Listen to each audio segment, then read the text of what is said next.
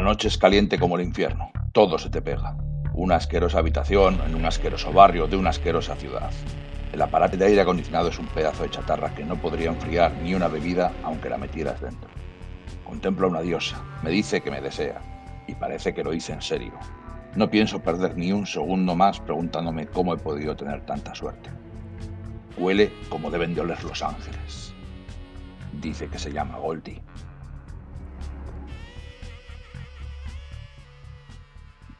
Hola, hola y bienvenidos todos a un nuevo programa de Sala de Peligro, donde nos adentraremos en los callejones oscuros y cochambrosos de la ciudad del pecado, un lugar de crimen, sexo, alcohol y testosterona, concebido por un Frank Miller que a principios de los 90 inventaba y se reinventaba.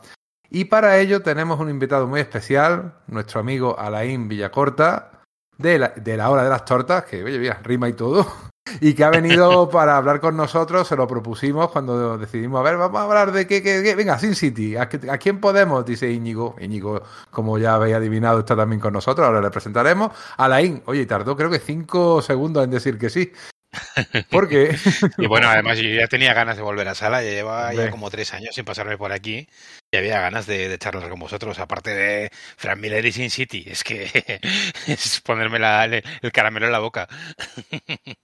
Es un gustazo tenerte aquí otra vez y, y, hombre, ver a los amigos, que por suerte la inmensísima mayoría de la gente de los podcasts nos llevamos muy bien y de vez en cuando está bien visitar y que nos visiten.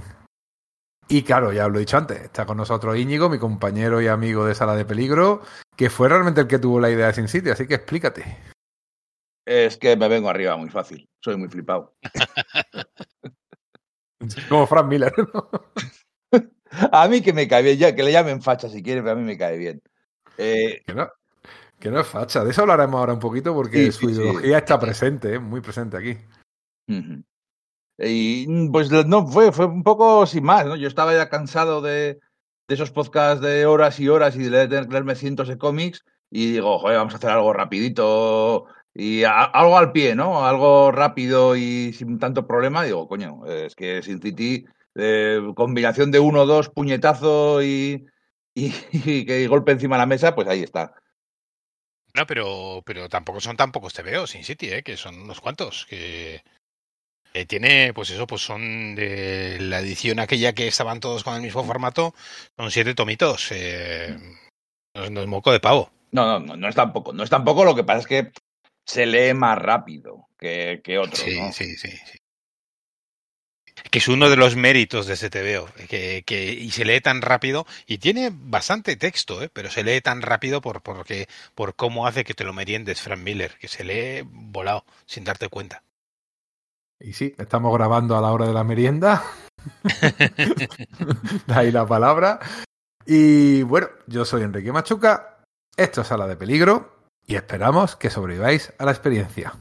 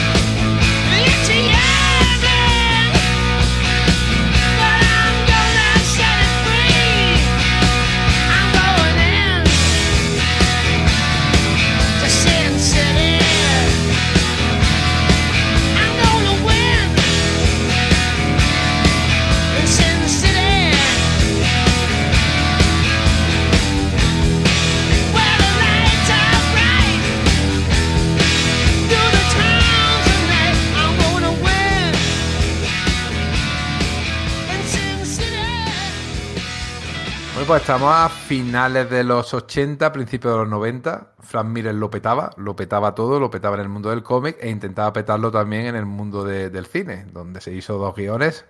El guion de Robocop 2 y el guion de Robocop 3, una experiencia de la cual salió muy poco satisfecho. Esa historia se ha contado de una vez. Le, no, no, es lo que tiene es no ser el cabeza de león, del ratón, del ratón del cómic, sino la cola del león de, del cine, porque el cine, al fin y al cabo, eh, el guionista es el primer artista original, pero al final es la última mierda, porque es el primero que aporta algo y al final está ahí un montón de gente, directores, productores, actores, trabajando sobre el guion que haces, que al final no se parece en nada o casi nunca a lo que tú has hecho. Y claro.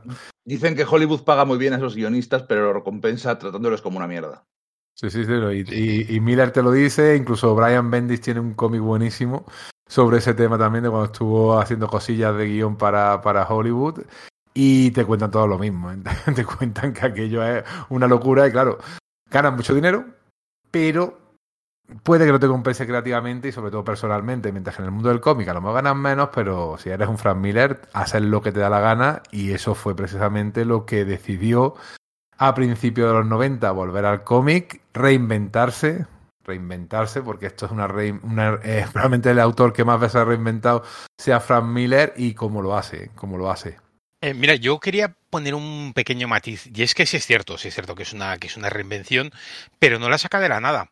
Porque si echamos mano de Ronin, que es pues eso, es, es casi 10 años anterior, eh, hay páginas que son Sin City puro. Eh, no sé, y yo lo que yo lo que veo es que, bueno, pues ya sabes que Miller es una esponja de, de influencias. Y sí, es cierto, pues que él que la ha comentado mil veces, pues que aquí pues estaba pues eh, José Muñoz y pues por ende pues sus sus, maestros pues eh, Prat y compañía. Pero es que estas influencias ya las tenía antes. Y por eso precisamente en Ronin, que en Ronin es todas esas influencias que tenía, meterlas en el mismo saco. Por eso, sobre todo en la, en la segunda mitad, hay un montón de, de, páginas que ya, que ya huelen a Sin City. Y la línea estaba ahí, la línea estaba ahí. Quizás lo que, lo que llama la atención, lo que llama todo el mundo la atención es ese juego de tinta, de tinta, de claro oscuro, tanta eh, tinta china ahí puesta encima de la página, tanto espacio negativo, tanto jugar con el wash también para crear textura, esa lluvia, eso fue lo que nos dejó a todos sorprendidos y no fue tampoco una cosa improvisada. Él cuenta que estuvo haciendo un montón de pruebas hasta intentar encontrar ese entre comillas, nuevo estilo, porque desde luego rascas y está ahí el Miller de toda la vida, el que hubo antes y el que habrá en los siguientes 15 o 20 años. Y por supuesto el Dark Knight, o sea, hay hay mucho de, de, del Batman de Dark Knight en Mar, en, mucho, en su forma de moverse, en su forma de, de, arrasar con todo, de ser una fuerza de la naturaleza. Eh, está claro que, Miller es lo que decíais, de, de ser una esponja, eh, y, y, y además es un tío que es que se lo toma en serio el, el quiero evolucionar, quiero ser, no es no, una cosa que le diferencia de otros, ya desde el principio, desde su, la concepción propia como artista, es quiero absorber, quiero aprender, no, no tiene quizá ese ego que pueden tener otros y, y, siempre está abierto a recibir esas influencias y además las busca muy activamente y lo que dices, o sea, busca trabajar y elevar su arte, no solamente eh, cobrar el cheque de cada mes, que no tiene nada de malo cobrar el cheque de cada mes, ¿no? Pero quiere decir que, que es ambicioso desde el principio, siempre quiere ser algo más que solo un dibujante de TVOs, por decirlo así. Y bueno, y además, eh, además hay una cosa que me llama la atención eh, y es que eh, ni siquiera cuando empieza Sin City se estanca en ese estilo que acababa de hallar. En Sin City hay una progresión constante y cuando parece que ya ha alcanzado el, el bien, hasta aquí lo puedo depurar, hasta aquí llega la idea que tenía, entonces vuelve a reinventarse y empieza a meter porque el, eh, a partir de pues bueno, de hecho, incluso Helen Back es una reinvención completa de, de, de, lo que había hecho. O sea que es, hay, hay más de un hay más de un experimento en Sin City a lo largo de, de las distintas series. Tras petarlo con Batman Año 1, con El Señor de la Noche, con, eh, con eh, Daredevil Born Again, hace un, una pausa, intenta hacer Hollywood, no le sale bien, pero en paralelo ya, ya empieza a pensar un poquito eh, cómo va a encauzar su carrera. Hizo las portadas famosísimas del Lobo Solitario y su cachorro, chulísimas. Unas portadas que además consiguieron que ese cómic concretamente y por ende el manga empezara a ser todavía más conocido en Estados Unidos. Estamos a finales de los 80 y de luego todavía el manga estaba en sus primeros pasos fuera de, del mercado japonés y Miller ayudó mucho con esas portadas llamando la atención de sus fans eh, sobre esa obra concreta y sobre un poco el estilo manga que del que tanto él había comido y del que tanto veremos también con esos personajes como la pequeña y letal. Yo, yo, de hecho, yo admito claramente, yo llegué al Lobo Solitario de su cachorro por Frank Miller. Claro. Es bueno, a ver, quiero ver de dónde sale todo esto. Y, y siempre pienso que lees en las revistas en, o en los cómics y dice, no, influenciado por lo. Pues tendré que, tendré que saber qué es esto, tendré que ver de dónde viene todo este asunto. Sí, hay First Comics, que fue la editorial que lo sacó, pues lo que quería era atraer un poco la atención y cogió, a Miller y luego las siguientes portadas la hizo Wilsinkiewicz. O sea, que, que ahí estaban apostando fuerte.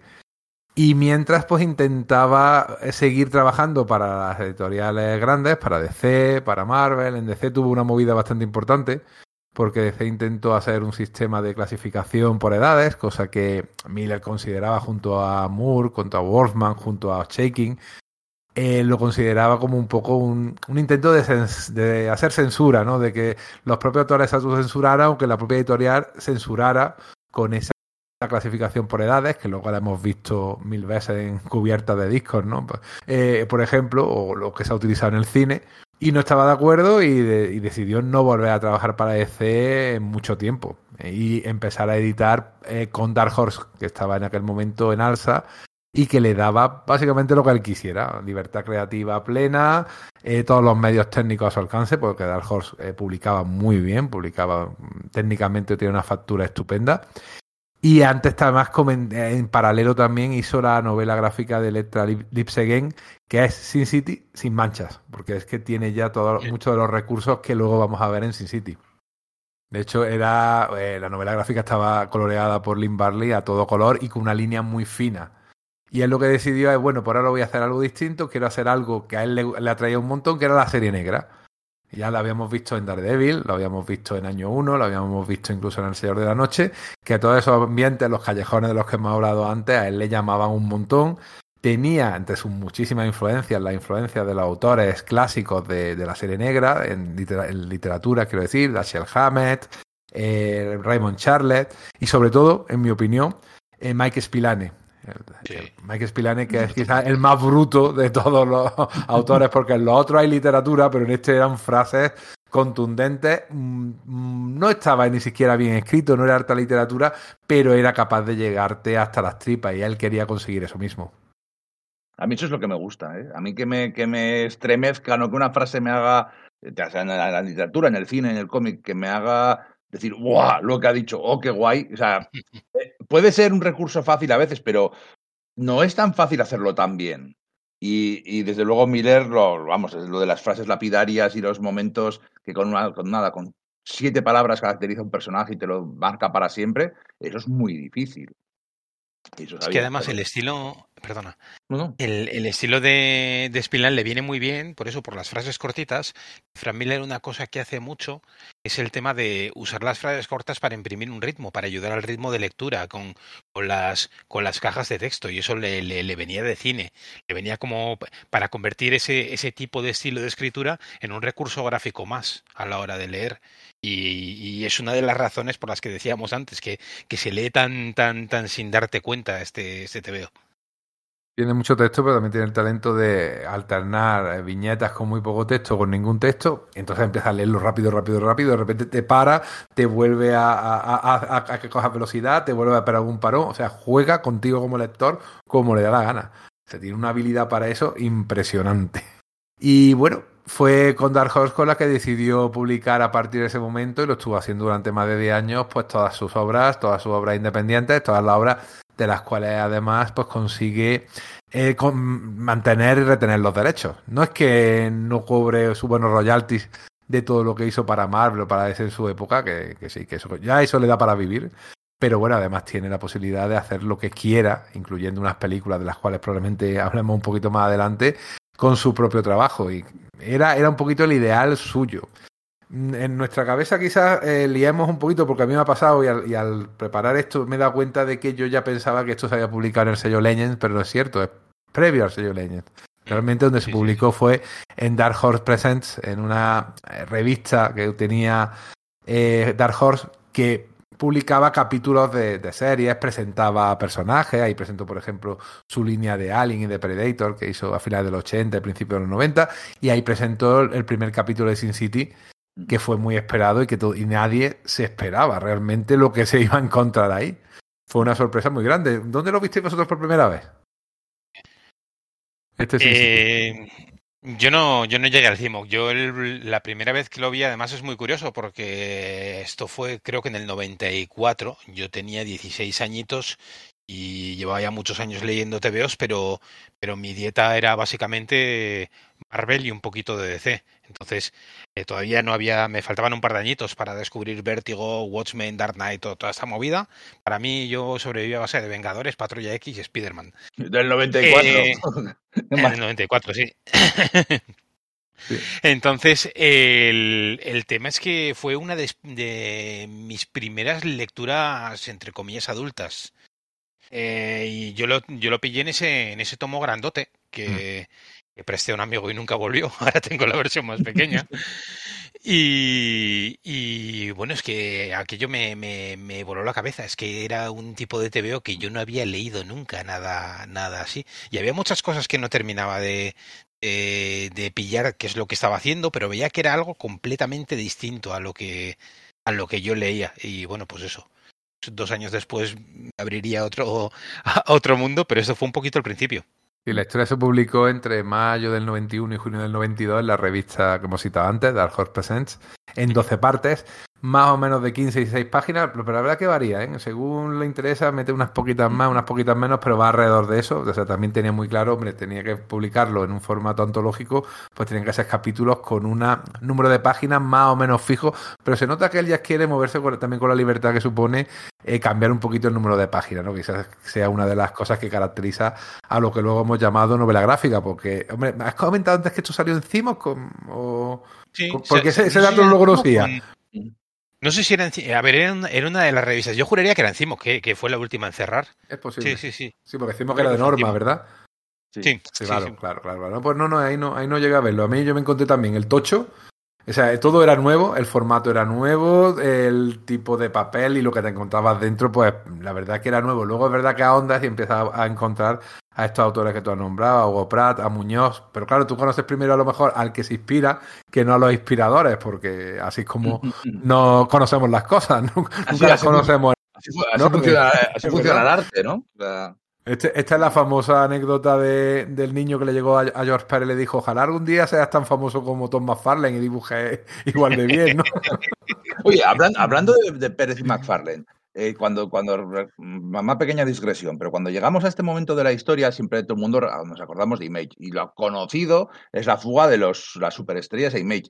Pero habla- hablamos muchísimo menos de que la fuga de los buenos ya se había producido. O sea, de, de Birne, Wes Simonson, Miller, eh, Arthur Adams, todos esos habían ido a, a Dark Horse. Y sin embargo, no consigue eh, a ver, por decirlo así, sí, sabemos qué pasó, pero no consigue, no ha permeado de la misma forma como el acontecimiento histórico en el mundo del cómic americano que es, que, que sí lo hace Image. Y no, ten- mm, no tengo muy claro por qué fue, pues, porque estábamos flipados y nos gustaban las tetas y los rayos láser y por eso nos molaba Image. No, porque fíjate, era sin parte de lo que sí, exacto. Es que fíjate que estos autores que dices, sea, tienes a, a Birne, tienes a Miñola, tienes a, a Arthur. Adams, también se vino con ellos. Eh, todos estaban amortizados para Marvel. Estos ya, ya eran, eh, para el, público en general, ya eran cosas del pasado, aunque su grande obra hacía tres o cuatro años o menos que se habían publicado. Y ahora de repente te encontrabas a Jim Lee, a, a, a Liefeld, claro que sí, a Silvestri, a toda esta gente, que en lo más alto de su popularidad de repente pegan el salto, claro que era mucho más llamativo. Lo otro al fin y al cabo casi parecía el refugio de autores, y voy a poner comillas, aunque no se, nunca se, se sepan en un, en un podcast que la estás poniendo, autores acabados. Autores que ya habían Claro. pasado lo más grande supuestamente de su arte, que en ciertos Es que- casos era verdad, también hay que decirlo. Es que el, el sello Legend fue un poco eso, fue un Sí. poco. Y, y mira que lo veías y, y- y ha dado obras que son súper icónicas, como esta, como Hellboy, pero, pero se veía un poquito como, como un, como un cementerio de elefantes, donde iban esos grandes autores a morir. Y, y, sin embargo, era todo nuevo, todo pujante, era, era todo, todo diferente. Es que. Claro, el tiempo acaba poniendo las cosas en su sitio y ahora las mm. colecciones de, de Hellboy siguen vendiéndose muy bien, las colecciones de Sin City siguen vendiéndose muy bien, pero a lo mejor los Wildcats de Jim Lee, pues yo no creo que nadie se pegue ahora mismo torta para, para conseguir algún tipo de recopilatorio suyo, ¿eh? Pero Monkey Man y O'Brien tampoco lo peta, ¿eh? Tampoco, tampoco, tampoco. Es que ese tipo de, de, serie de chica y mono, no sé por qué, le gusta mucho a los americanos, pero luego no acaba de vender, ¿eh? Pero no es la única. Estaba Angel and the Ape, de la cual era una copia de lo que acabas de, comentar de Monkey Man O'Brien, que tampoco era una cosa, pero es que le gustaba mucho. El fetiche de Arthur Adam era las chicas guapas y los monos, o sea que, no, no y Godzilla. No es lo, es lo que a él le gusta y, lo consiguió meter ahí, pero sí es verdad que no funcionó mucho, eh, hay que reconocerlo. Pero bueno, la otra, la otra sí, incluso el, el X-Men de, de Virne en su momento, pues oye, moló. Ahora lo leí y dice, bueno, va de más a menos, tiene sus cosillas, mejor quizá de lo que lo recordemos. Ahora yo creo que esa no ha envejecido tan mal, curiosamente, el X-Men. Pero Sin City te la siguen leyendo ahora y sigue siendo igual de fuerte, igual de potente. Es que, es que sigue mandándote, no se ha quedado antigua, ni mucho menos. Quizás por el hecho de que intenta o tiene raíces clásicas. Tiene la raíz esta que hemos comentado de la literatura pulp de los años 40 y de la serie negra de los años 30 y 40, cosecha roja, todo ese tipo de halcón maltés, todo ese tipo de, de historia de novela. Y, y, sigue funcionando, pero vamos, como, un tiro, como un tiro. Yo creo que es como el buen vino, que, que no es que siga funcionando, es que eh, eh, está mejor ahora que cuando lo leímos en su día, porque estas, estas primeras miniseries, bueno, sobre todo, o las dos más grandes, digamos, que son esta y la de, The Yellow Bastard, eh, bueno, pues nos siguen gustando hoy igual que nos gustaban en, en su día, pero las que al menos a mí me parecían más flojas en su día, como yo que sé, como La Gran Masacre o, o Back, eh, yo en su día no, no las recibí de, de, buen grado y ahora las leo y veo un montón de méritos que, que no veía en su día. Yo creo porque, que porque tenemos ahora un, mercado, una manera de hacer cómics que, que abarca más cosas y eh, no sé, y me permite igual con la distancia ver, ver más esa ese retozar en la hipérbole, ese tipo de cosas que, que, que, hace Miller, que, que, a mí la verdad es que me encantan. Retozar en la hipérbole, esa me la apunto. es la manera guay que han dicho decir que era un flipado, tío, porque es un flipamiento continuo, continuo en la historia, en cómo se mueven los personajes. Esos personajes tienen superpoderes. Es que es imposible, si no, sí, sí, explicar. Él mismo lo decía. Yo no quería ser realista. Y cuando decían, oh, ha hecho una historia muy realista porque aparece corrupción, aparecen policías. Dices, ¿qué va? Yo quería hacer un dibujo animado. O sea, mis personajes son dibujos animados, como si se mueven. Que, si es que es eso, es que hablábamos de hablábamos de de, Sampa, de perdón, de Muñoz, eh, que, eh, que, es que eh, me sale Sampaio porque son como Pibla, siempre van juntos. Eh, eh, Breccia, eh, Hugo Pratt, pero es que hay mucho Kirby. ¿eh? Guido Carepax también metería yo. Sí, sí. Pero, pero hay Kirby, esos, el, esos coches en esas perspectivas imposibles, esas, esas carreteras que son todas curvas, es, eh, todas, todas en cambio de rasante, los coches saltando, eh, los, la, las perspectivas de cuando alguien pega. Es que hay mucho Kirby también aquí, ¿eh? Sí, sí hay gente que salta encima de los coches. Claro, claro, claro, claro. es verdad. Y hay gente que salta encima de coches y con los pies es capaz de reventar el parabrisas y hacerlo añicos. O sea, este tipo, flipamiento total. Es una cosa de decir, guau, colega, chaval, qué cosa que, que vamos, vamos, claro, esto a, un, a un chavalillo de adolescente le tiene que llamar un montón, porque encima había culo, había tetas, porque una de las cosas que él también quería conseguir era total libertad. Tampoco se pasa tanto, pero hombre, algún mucha, se ve mucha teta, alguna picha que otra se ve por allí dando, balanceándose aquí y allá. O sea, él intenta que por lo menos haya un poquito más de, de algo que no le gusta al Comic Code Authority. Algo que el Authority no, no, admitiría. No es que las mujeres de, de, Miller sean las más guapas o las más sexys de, de, sus coetáneos dibujaban mujeres mucho más guapas, ¿no? Y, bueno, y hombres mucho más guapos.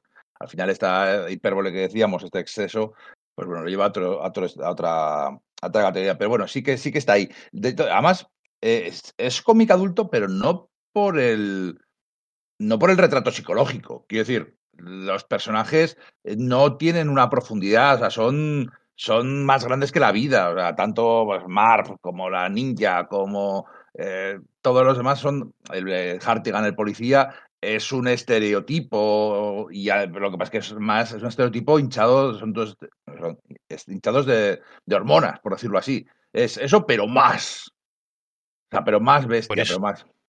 Yo creo que por eso los personajes como Dwight, que son más como más moderados, tienen mucho menos carisma y se quedan mm. mucho menos. No, pero incluso esos personajes Dwight o el Wallace que sale en la última historia, luego los ves moverse y son, vamos, puro ninja, y se mueven de, eh, por encima de los tendederos de la ropa andando, como hacía ya con Daredevil.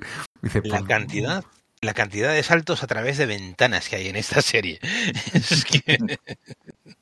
Le gusta, le gusta romper cristales y luego si hace falta, pues te coge a, la chica esta que, que, baila, Nancy era, la que decía Jessica Alba, eh, y, te le dedica un montón de páginas súper chulas de ella bailando, pero no ya porque ella esté en teta y bailando, sino por cómo juega con el contraste en la luz y la sombra, como hay sobre todo mucho más negro que blanco. Es que artísticamente es un pasote. Es que puede decir, ese tío es que no sabe dibujar, es que dibuja la gente fea, es verdad, no es un tío que dibuje pibones, aunque sabes que están todas buenísimas y, son todos mujeronas y sobre todo mujeres que mm, controlan su destino la gran mayoría, incluso algunas controladoras, o sea, hay mujeres fatales y hay mujeres sobre todo que intentan buscarse la vida por su cuenta sin necesidad de tener que estar dependiendo de un tío. En ese sentido, también el tío es muy moderno, aunque es verdad que luego mete cosas que desde el punto de vista actual, pues ya pues, siempre queda, nos chirrían. Pero siempre, nos gusta ponerle contexto y funciona perfectamente.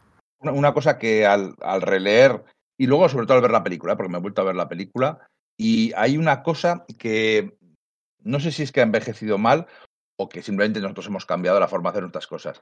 Eh, el, juicio moral que sometemos a los personajes eh, se ha vuelto mucho más, mucho más estricto les pedimos a los buenos que sean muy buenos, pero es que hoy en día a los malos les pedimos que también sean buenos.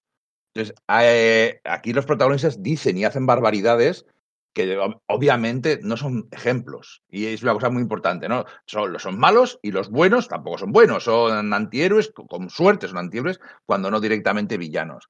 Aún así, eh, la forma de ver las cosas hoy en día, estamos tan acostumbrados a que personajes no sean racistas, no sean homófobos, no sean machistas, no sean. Qué pena que sea lesbiana, con lo buena que está, podría tener a cualquier hombre. Es una, cosa que, te. hostia, que te ha sido como, como rayar eh, como rayar una pizarra con las uñas. Es como, ¡ay! Y claro, el que lo dice es Mark, que no es. Es un asesino, acabas de verle matar a dos o tres personas. Eh, y sin embargo, estamos acostumbrados a hacer ese juicio moral, aunque ignoremos la parte de matar gente. Pero sí, pero a ver, es lo que decía, como ya desde el principio está siendo tan, tan exagerado, como decía Enrique, tan irreal, eh, yo creo que esas licencias entran mejor, porque ese tipo de cosas que, en una historia realista, pues sí te cantaría y diría, joder, Miller, aquí te sobra un poquito. Como se está sobrando todo el rato, yo creo que es coherente con el propio código del, de, del TVO, el soltar esas barrabasadas y quedarse a gusto. Y en su día, en su día, yo creo que como pasaban más por alto, porque eso era, otro tipo de, valores, eh, no entraban dentro de ese juego de la hipérbole. Yo creo que es algo inintencionado totalmente, pero que ha hecho que, que con el paso del tiempo encaje más en el mensaje de la obra. El, el pasarse de esa manera. No, él mismo lo decía, él no quería que ningún personaje fuera realmente positivo. O sea, él quería personajes que fueran lo peor de lo peor y que de vez en cuando, por lo menos tuvieran, eso sí, los buenos siempre tienen su código de honor, Marv lo tiene, es un bruto.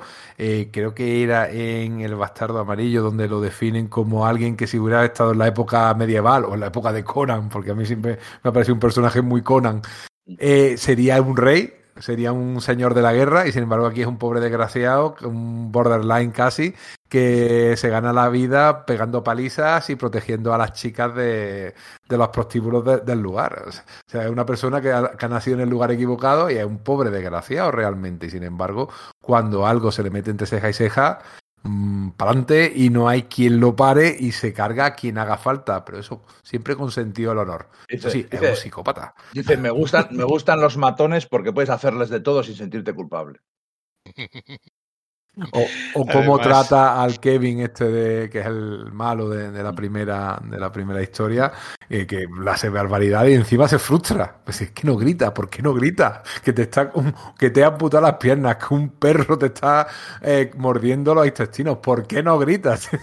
Ese tipo de personaje, obviamente, no un personaje que ni en aquel momento estuviera creado para ser un ejemplo. Y si alguien piensa que está creado para ser un ejemplo, ah, se equivoca. Y si piensas que es un ejemplo, vete al psicólogo, tío, porque ahí tienes un problema. ¿eh? O mejor directamente a la policía. Sí, sí. Es, es, curioso porque entre toda esa chusma paleable de, de que, que, saca que saca Miller en, en, este primer en esta primera serie, un, uno de ellos es Lobezno.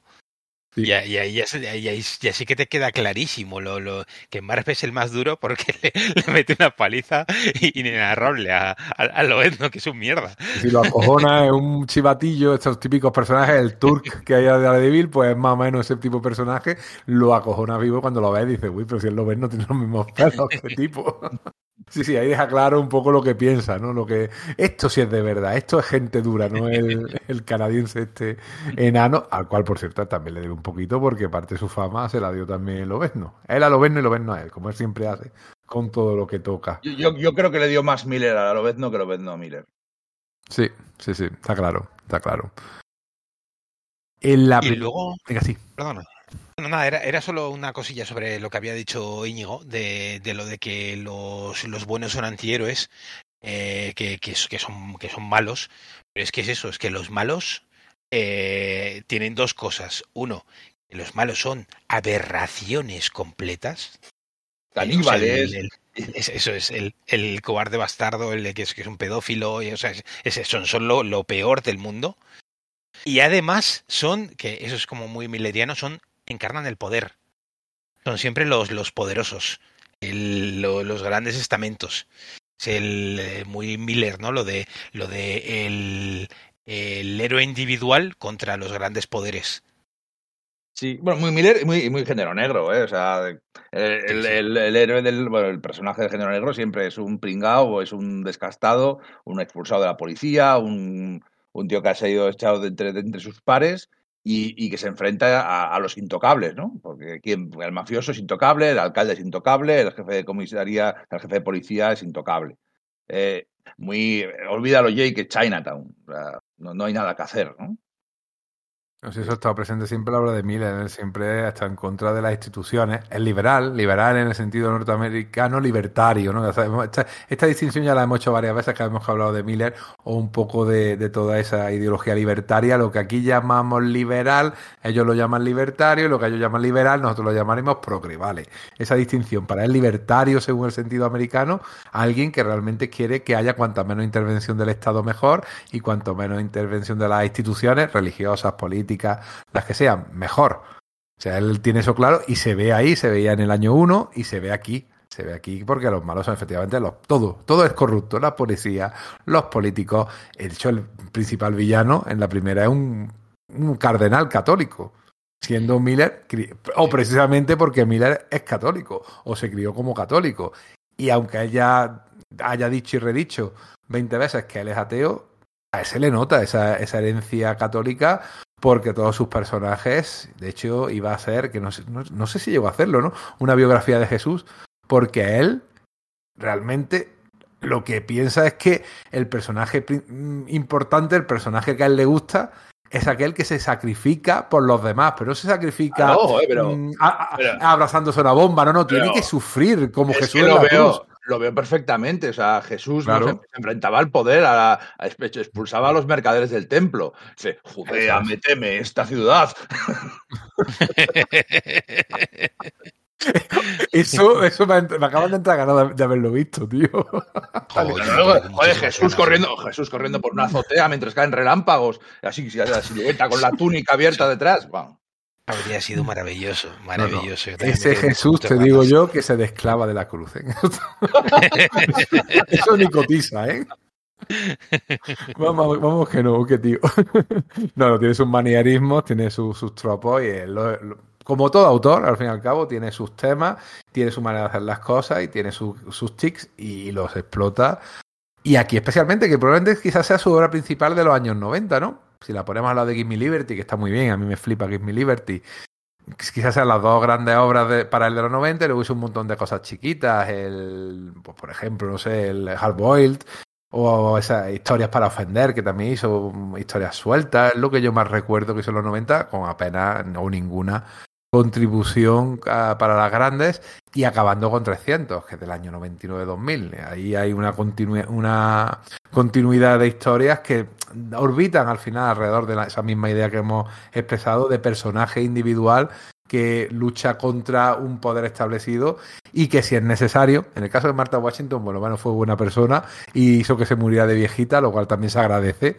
Creo que, que los personajes mueran de viejitos, que no todo tenga que ser un sacrificio heroico o un mayor que se sacrifica por, por el bien de su comunidad, sino que sea de esa manera. Y, al final, pues tiene todas esas mismas, mismas historias. ¿Cuál es vuestra historia favorita, por cierto? De, las siete, porque lo ha comentado antes Alain que hay siete, siete tomos, es más o menos lo canónico, es lo que al final ha quedado, eh, hacer eh, la edición de Sin City en siete, en siete volúmenes. En siete volúmenes. Uno sería El Largo Adiós, porque en principio Sin City era solamente Sin City. No, no tenía subtítulo. Sí, eh, le pasa a Enrique como a mí. Siempre es yo también le, le pasa lo, confundo con la novela de Chandler. Es, es largo, ¿no? es, es, duro, es verdad. ahora, ahora, ahora lo he visto. Hard, no, no, sí, long. Sí, sí, ahora porque lo tengo delante, pero yo, yo, yo también lo hubiera dicho el largo adiós. Sí, porque además es verdad, parece que es un largo adiós del personaje, ¿no? No, y es duro, es las dos cosas, desde luego, ¿no? Largo y duro, y eso está quedándose un poco ya raro. Bueno, el duro adiós eh, mataría por ella, a Dane to Kill For, eh, La Gran Matanza, El Bastardo Amarillo, Valores Familiares. Luego aquí hay uno, es que lo estoy leyendo claro en inglés, porque me, me he hecho la relectura en inglés, siempre me gusta hacer la relectura en inglés un poquito también para un tema literario, ver cómo suena, esto suena en la cabeza espléndido, ¿no? La, la, aunque hay muy buenas traducciones pero en la prosa de, de, Miller en inglés es, vamos, golpe machacante. Que no sé cómo se ha traducido aquí. Booze, Broads and Ballets. Alcohol, chicas y balas. Vale, vale, claro, que además esto es Lang. Vale, vale, vale. Y luego de al infierno y de vuelta, ¿no? Que sí que es ya la auténtica flipada y un poco aunque ha anunciado nuevas historias, ha anunciado una precuela, eh, ya hablaremos sí. un poquito de eso al final, eh, son siete historias o siete volúmenes, la de Alcohol, Chicas y Balas, concretamente son recopilatorios de, de, historias sueltas, porque la verdad es que esto fue muy disperso. Además, iba publicando, pues ahora lo publico por capítulos. La siguiente la voy a hacer en Comic Book y luego lo, la recopilaré. E incluso la de Valores Familiares directamente era novela gráfica. El resto sí fueron eh, Comic Books luego recopilados. Repito, la pregunta era, un poquito para repasar, de estas siete, ¿cuál es vuestra favorita? Para mí, yo yo creo que el duro adiós, pero, pero más que nada porque es la primera que leí, ¿eh? O sea, decir, eh, la pongo a la par que, que, el, que el cobarde bastardo. Yo creo que ahí se queda, ¿no? Que es entre esas dos es, es, casi indiscutible que son las mejores. Yo tampoco sabría con cuál de las dos quedarme. Igual con el cobarde bastardo o el bastardo amarillo, nunca sé cómo decirlo porque las traducciones la han, han hecho, pero yo, igual con esa porque fue la que consiguió que después de de que había perdido un poquito la esperanza en Sin City porque llevaba ya un par de tomos más flojitos que ya te digo con el que con los años les he vuelto a coger el gusto pero en ese momento me parecían más flojitos y este fue el que me dijo el, el que me hizo confiar de nuevo en Miller y decir joder si es que, que es que este tío sigue siendo un, un, un fuera de serie sí. yo es que no los, leí, no los leí hasta que habían salido a, a todos o sea y los pillé bastante tarde y, y, fue un poco por culpa de, de Ronin porque no me gustó Ronin cuando lo leí de chaval y entonces ese tipo de cosas así no me llamaban la atención y hasta que, pues no sé, pues a mediados de los 2000, igual, ya hace, antes de ayer, como dice, ¿no? Porque mediados de los 2000 fue hace dos o tres años. Eh, pues fue cuando leí, cuando leí todos los Cities. Sí, sí. Yo también estoy igual. Yo creo que la opinión más o menos unánime, pero quizá, hombre, el duro adiós eh, fue la novedad y fue la que marcó la pauta, pero la verdad que el bastardo, con el cobarde bastardo, el bastardo amarillo, porque amarillo era, al fin y al cabo, y ya, y bien que se que lo hizo notar con esos toques de color casi contemporáneo a lo que hizo eh, Steven Spielberg ¿no? en, en, la lista de Schindler, ¿no? ese detalle de la niña del abrigo rojo, pues él también decía, bueno, lo voy a hacer en blanco y negro, pero hay cositas que yo pienso que tienen que tener color. Y, y lo decía en, la, en, las introducciones de algunos de esos volúmenes, y con el tiempo, efectivamente lo hizo, era una idea que él tenía. También tiene que estar curioso estar casado con una colorista y que de repente, que es tu colorista y de repente decide hacer un cómic que no tiene color. Que también yo Claro. creo Sí, es- Porque te vas por ahí, no me quieres estar trabajando conmigo. Pero además, eh, si no me equivoco, este, este TV era entero suyo. Cuando se dice autor completo, se, se llama el autor que, que escribe y dibuja, pero es que aquí escribía, dibujaba, entintaba y rotulaba él, si no me equivoco. Sí, sí, sí. Sí, sí, la rotulación es suya y además eh, juega mucho con el tema de, ya que la has nombrado, letra normal y letra cursiva. Letra cursiva. O sea que, que sí, que sí, que ahí, que ahí sí que, que también incluso eso lo hace y juega mucho con la onomatopeya. En Miller nunca ha renegado de la onomatopeya, lo cual es muy de agradecer. Porque sabemos también que muchos de los autores que nos gustan, Moore, Ellis, eh, todos estos autores, sobre todo que vienen de Inglaterra y tal, eh, no les gusta la onomatopeya. ¿sí? Oye, no, Miller no, Miller juega con ellas, sabe que forma parte del lenguaje del cómic y las integra también muy bien. Y también están hechas por él. Ahí no hay ordenador, ahí no hay nada. Ahí está su mano, su pulso y su regla. Que por cierto, un amigo, eh, alguien que conocemos, pero bueno, no lo vamos a nombrar porque lo mismo no le gusta que, que nombre esa anécdota, estuvo en su casa, en casa de, de Miller, en su estudio en la, en la cocina del infierno, porque él vive allí ahora. Que ahora es un barrio pijo ¿eh? de Nueva York, ¿eh? que no es lo Sí. que era Gen- Gentrificación, ¿no? totalmente. No te, asal- no te asaltan punkis de Miller cuando sales a la calle. No. Aquello es ya, se llama, bueno, el barrio ahora es Clinton, se llama, ¿no? Y es un barrio pijo de. Es el malasaña de, de, de, de Nueva York. Y dibuja de pie. O sea, Frank Miller trabaja de pie en una mesa inclinada y dice que con un suelto, una hoja muy grande y un trazo tremendamente suelto. O sea, un tío que va moviendo el brazo, te dibuja con el, con el hombro, no dibuja con el codo o dibuja con la muñeca como otros dibujantes. Te dibuja con el brazo pegando brochazo y lápiz aquí y allí.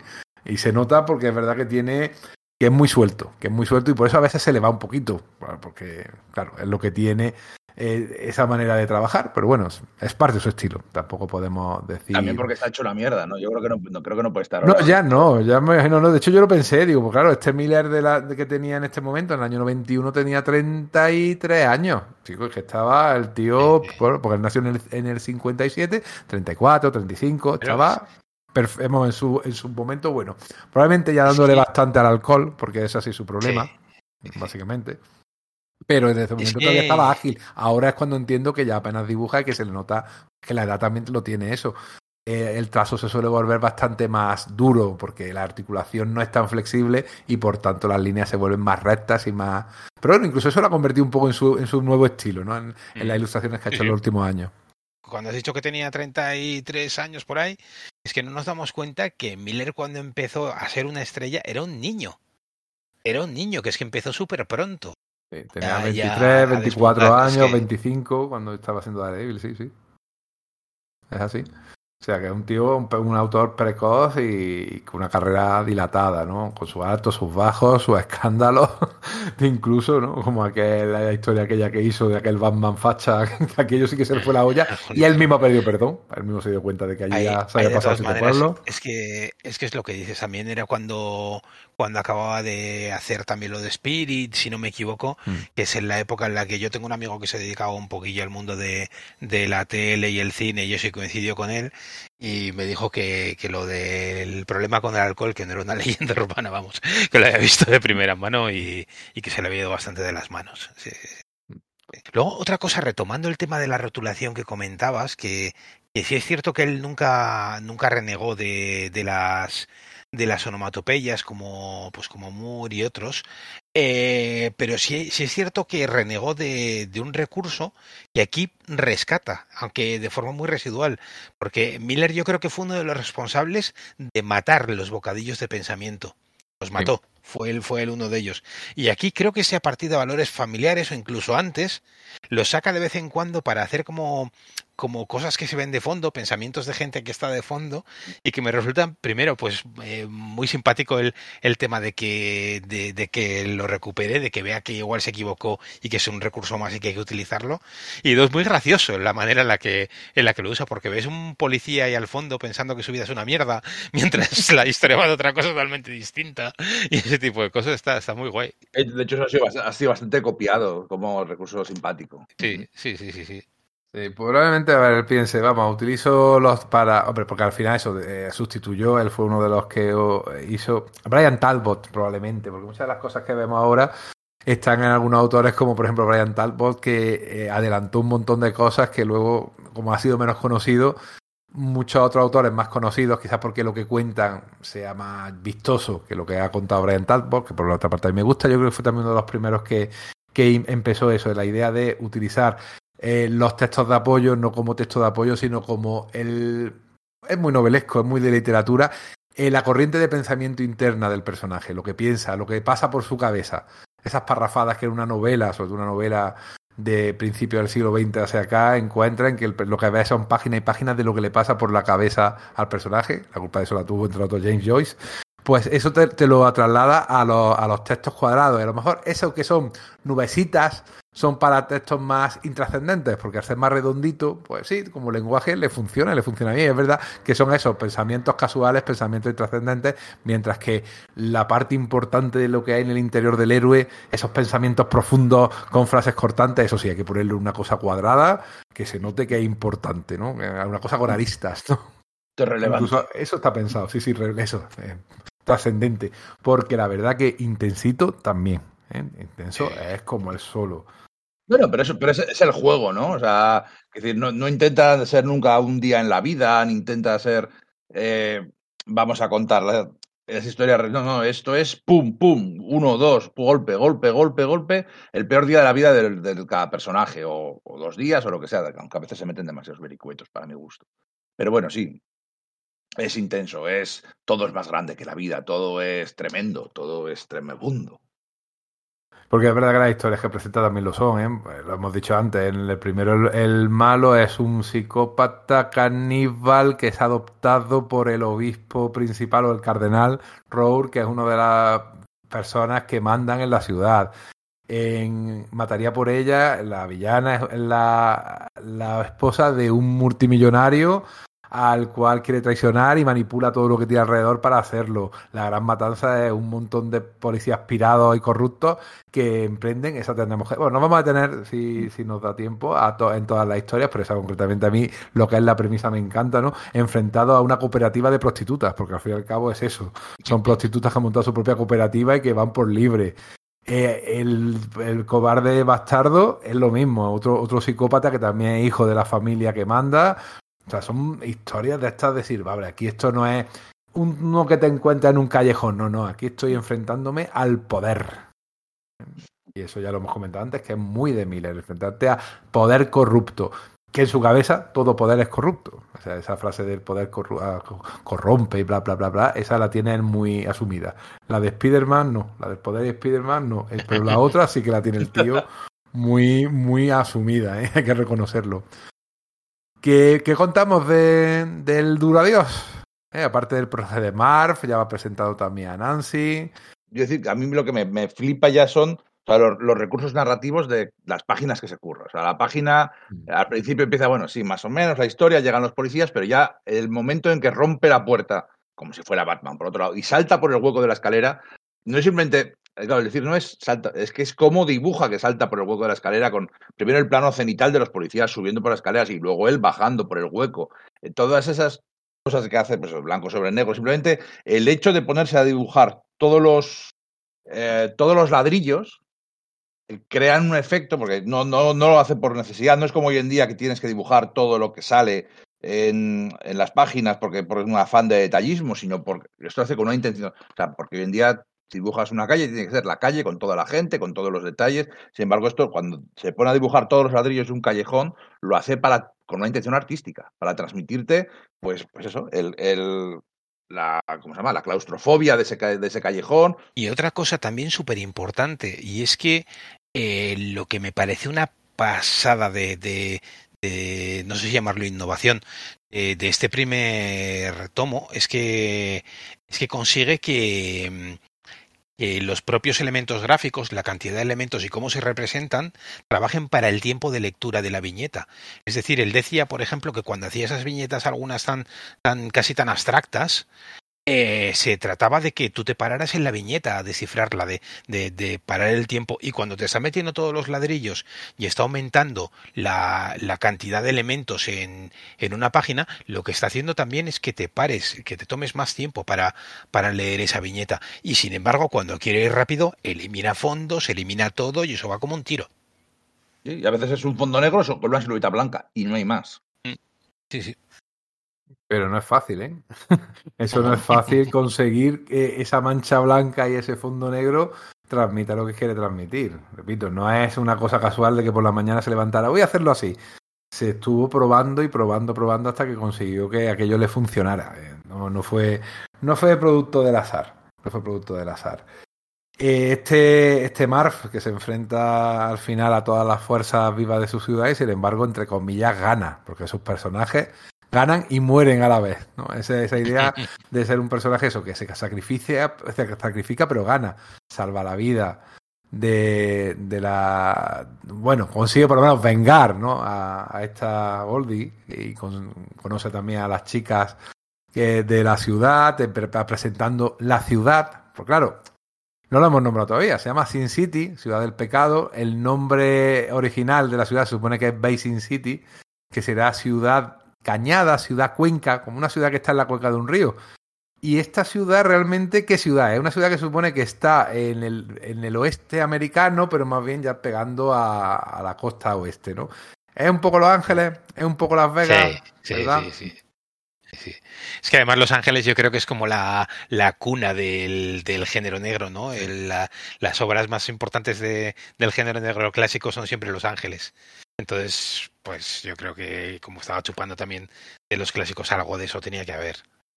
Sí, de hecho, algunas de las. Eh, porque además te lo va describiendo, poquito a poco van apareciendo algunas de las zonas. Hay una escena muy típica en la cual se ve subiendo por una carretera en la ciudad que da al fondo y eso es muy de Los Ángeles.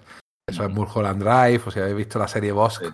Pues ahí en, en, la casa que tiene Vox, esa casa con, con, esas vigas que sabes que eso se tiene que caer tarde o temprano, eso también está en, esa, en esas colinas eh, desde las cuales se atisba la ciudad y que tiene esas carreteras tan, tan onduladas. Pero es que además te vas. El, el Valle de San Fernando y tal. Eh, exacto, además eso, te vas 5 kilómetros fuera de la ciudad y de repente lo que te encuentras ya es el desierto. ¿Eh? Te encuentras los lagartos por allí corriendo, te encuentras los cactus. O sea, tiene, no te dice nunca qué ciudad es porque es una ciudad imaginaria, pero sabes que, está en una mezcla, sobre todo Los Ángeles y un poquito de Las Vegas por el tema también de la corrupción y, de, y de lo, del gasterismo y funciona perfectamente. No, no, no, hace falta que sea una ciudad real porque realmente ningún lado lo es, ¿no? Porque una ciudad en cuanto tú la pasas, aunque sea Nueva York, por el filtro de una historia, ya la transformas. Entonces al final es, es lo mismo, no, no importa. No importa. En la segunda historia quizás sea incluso más clásica, ¿no? Porque el hecho de esta mujer fatal, ¿no? Esta mujer que, que llega al protagonista con el cual ha tenido ya una historia, este Dwight, ¿no? Que cae muy mal, ¿no? Es un fotógrafo, ¿verdad? Esa idea también del fotógrafo que está en, en LA Confidencial, en Los Ángeles Confidencial, es de esos periodistas que se relacionan con los, con los eh, policías y que se pasan una otra información. Yo creo que incluso es más serie negra todavía que, que Sin City. Sin City al final es claro. más acción y esta, es que, sin embargo, es más es que, esa intriga. Es, es, que la primera Sin City no, es que no puede dejar, no puedes dejar de ver a Batman en muchos sentidos, en cómo se mueve claro. Marv, las cosas, las proezas que hace, mientras que Dwight, siendo duro, es más humano y aparte que es, una, es una, un argumento más tradicional de, de Noir de toda la vida. Es, es, el problema que pierde un poco ese, ese, ese hipérbole de la que hablábamos, ese, ese estar más todo el rato a la once. Entonces sí está bien, pero ya no tanto. Y aparte aparece otra vez, aunque sea casi de fondo en unas cuantas páginas, Marv. Entonces te dice, de repente ya te sitúas así, estoy en la misma ciudad, pero además estoy situado temporalmente, estoy situado antes de, de Sin City. De repente está diciéndote, esto es más grande de lo que te he contado en, el, la historia anterior y esto tiene ramificaciones en el pasado y también en el futuro. Incluso en la, en la siguiente irá todavía más al pasado. Y aparece Buffy, aparece este manute que no sé por qué siempre lo he llamado, se dirá Manute o algo así, Matute, ¿no? Pero este Manute, este Es- el chofer sí. enorme, que Sí, está en otra máquina de, de matar. No había un jugador de baloncesto se llama Manute Ball o algo así. Manute Ball, sí, verdad, sí, sí, sí. Yo creo que por eso, por eso lo- eh, lo hemos llamado Manute toda la vida. Eh, una, una cosa que, que me parece curiosa, y es que ella hace el tema de varias historias paralelas que, que saltan en el tiempo y que no suceden una detrás de la otra, que se pondría muy de moda muy poquito después con Pulp Fiction. Sí. Pero esto es un año antes. Esto entre el 90, y- finales del 93 y mediados del 94. Es, eso es. Y Sí. Pulp Fiction es del 94. Mm. Sí, Y 94, es, 95. es que de hecho tiene, esto tiene mucho que ver con la. O sea, Sin City tiene mucho que ver con las Pulp Fiction originales también. O sea, Sí, sí, eso es. estaba en el ambiente, ¿no? Estaba en el zeitgeist de la época. Pues este Dwight, que ahora es el protagonista, pues eso tiene, se mete en problemas por un antiguo amor que es una manipuladora y una cabrona, una tía que, se- que maneja el cotarro. Es- Los personajes femeninos de, de Miller nunca han sido débiles y las que son débiles suelen acabar mal. Es curioso. No es que las que sean fuertes acaben bien tampoco muchas veces, pero las que son débiles o las que no saben defenderse a sí mismas, las que intentan incluso depender a veces de un tío, esas siempre acaban mal. Hay un, mensaje, no sé cómo interpretarlo, pero de hecho le valió esta, esta manera de formular los personajes femeninos, le valió criticar de, por otra parte, el que más o menos era su amigo Alan Moore, que en alguna ocasión trató el, el Sin City, o sea, se lo leyó como misógino o homófobo. Lo de misógino lo puedo entender, lo de homófobo quizás por algún chiste, claro, lo has dicho tú antes, eso de la lesbiana, que, que qué lástima que sea lesbiana, porque si fuera, bueno, esa cosa de, de maromo, ¿no? De machote chungo, No, y- esa frase y que suelta. De hecho, cuando, cuando mm, al final de, de Sin City, de, de la- del Duradios, electrocutan a. electrocutan a Marv y, le- le- y sobrevive a la electrocución, y dices todo lo que tenéis, maricones. Sí, sí, claro, sí, pero, eh, eh, pero ya es una palabra que ya no la usamos, ya nadie usa esa palabra. Mm. Pero aquí en este personaje y en ese contexto, tiene todo el sentido del mundo, o sea, funciona. No, no, de ahí no busca agradar, a, agradar a es la que- audiencia ni busca. Es, es que justo, justo ahí, y, y en- y el personaje de la, de la Femme Fatal en, en Mataría por ella es un personaje despreciable, mezquino. Pero es que no podemos hacer una Femme Fatal con todas las letras políticamente correcta. Tiene que ser un personaje despreciable. Entonces, dentro del, del propio código de la obra, encaja. En la, en la realidad, obviamente, no. Pero dentro del código de la obra es lo que tiene que ser y no podría funcionar de otra manera. Sí, el personaje que lo dice, dice esas cosas y se lo dice a quien tiene que decírselo, porque los que le están electrocutando no son precisamente gente a la cual tú le puedas insultar de esa manera, ¿no? De- Decirle esa palabra o tratarlos es- de homosexuales, claro. O sea, es- o sea, la palabra badass en inglés no, no tiene una traducción exacta al castellano y aquí es eso, o sea, que le están cuando le van a, a- electrocutar y dice, venga, venga, padre, que no tengo todo el día. Más chulo que un ocho, que diríamos aquí. Además lo dicen, me han dado un filete medio decente para comer. O sea que eso se preocupa, ¿no? De que ha comido y que le, permite un vis a vis con, la hermana de Goldie, ¿no? Eh, estábamos, estábamos, bueno, estamos haciendo como, la, serie, ¿no? Como todas estas historias volviendo adelante y atrás, lo cual está muy bien. Pero estábamos eso, estábamos en Mataría por ella, donde aparece eh, uno también de los personajes que más yo creo que ha calado en, en los lectores, ¿verdad? Esta pequeña y letal mijo, ¿no? O mío. Esta ninja pequeñita, pero con una mala leche que, que no puede con ella y que es una asesina nata. Allí no nadie. Se dedica a la prostitución, pero realmente lo que hace es matar con, con saña, pero también con rapidez. Y va, va introduciendo Eh, personajes. A mí me hacía mucha gracia, ¿eh? porque lo de pequeña y letal mijo, yo qué sé, las veces que, que lo repite parece los apellidos. Es que, que- Es cierto, es cierto, lo, lo hace, lo hace, lo hace así porque además es muy, es muy machacón. Es, es uno de sus sí, sí. recursos. La reiteración, la reiteración también para crear ritmo, Pero- ¿no? Para crear ritmo y para. eso es, es que, es que crea, crea como una rima, como una poética con, con ese tipo de repeticiones. Sí, sí, de repente aparece y sabes ya que aparece. Eh, tiene que decir esa frase porque es la que va a definir siempre a- a- al personaje. Y bueno, pues al final acaba la historia como suelen acabar estas historias, con, con la muerte de mucha gente, incluyendo los malos, ¿no? Aquí no hay piedad apenas para los malos, salvo quizás al final, que si los malos se libran, aquí los malos mueren y casi siempre los buenos también, pero no, aquí este Dwight se apaña para sobrevivir y para, y para volver. Eh, aquí ya, a ver, no hay los grandes recursos nuevos. Aquí ya había inventado el estilo en el Duro Adiós y aquí lo que se trata es de desarrollar y por eso quizás se preocupa más de, de lo que es la historia, que es bastante más compleja y tiene bastante más matiz y los personajes, aún siendo de brocha gorda, porque tampoco hay aquí unos retratos psicológicos que sean una barbaridad, sí que tiene, está un poquito más desarrollado, ¿verdad? Te, lo, te los crees más. De hecho, el Dwight cae muy mal, ¿no? Al principio, ¿no?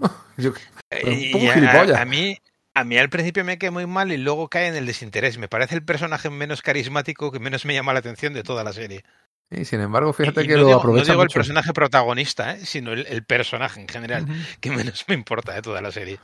De, de, hecho, lo somete también a una operación de cirugía plástica, que le cambia el aspecto eh, durante la serie, ¿no? Y luego está, bueno, esta ya sí que es la flipada, la gran matanza. La gran matanza lo que se lee muy bien, es que se lee muy bien y el argumento es muy directo. O sea, unos policías chungos empiezan a chafardear en el barrio de las prostitutas, te explica muy bien cómo funciona ese barrio. Te explica también muy bien el origen de la ciudad. La ciudad era una claro. era la cuenca de un río de la, durante la fiebre del oro. En la época de Jack London o cuando o a finales también de sí, en la época de Jack London, a finales del siglo XIX, cuando el tío Gilito se hizo millonario, se hizo millonario en esta zona, en el oro del Klondike, ¿no? Que le llamamos en el Don Mickey. El tío Gilito es un Roark. Sí, también. No, no, sí, claro que sí.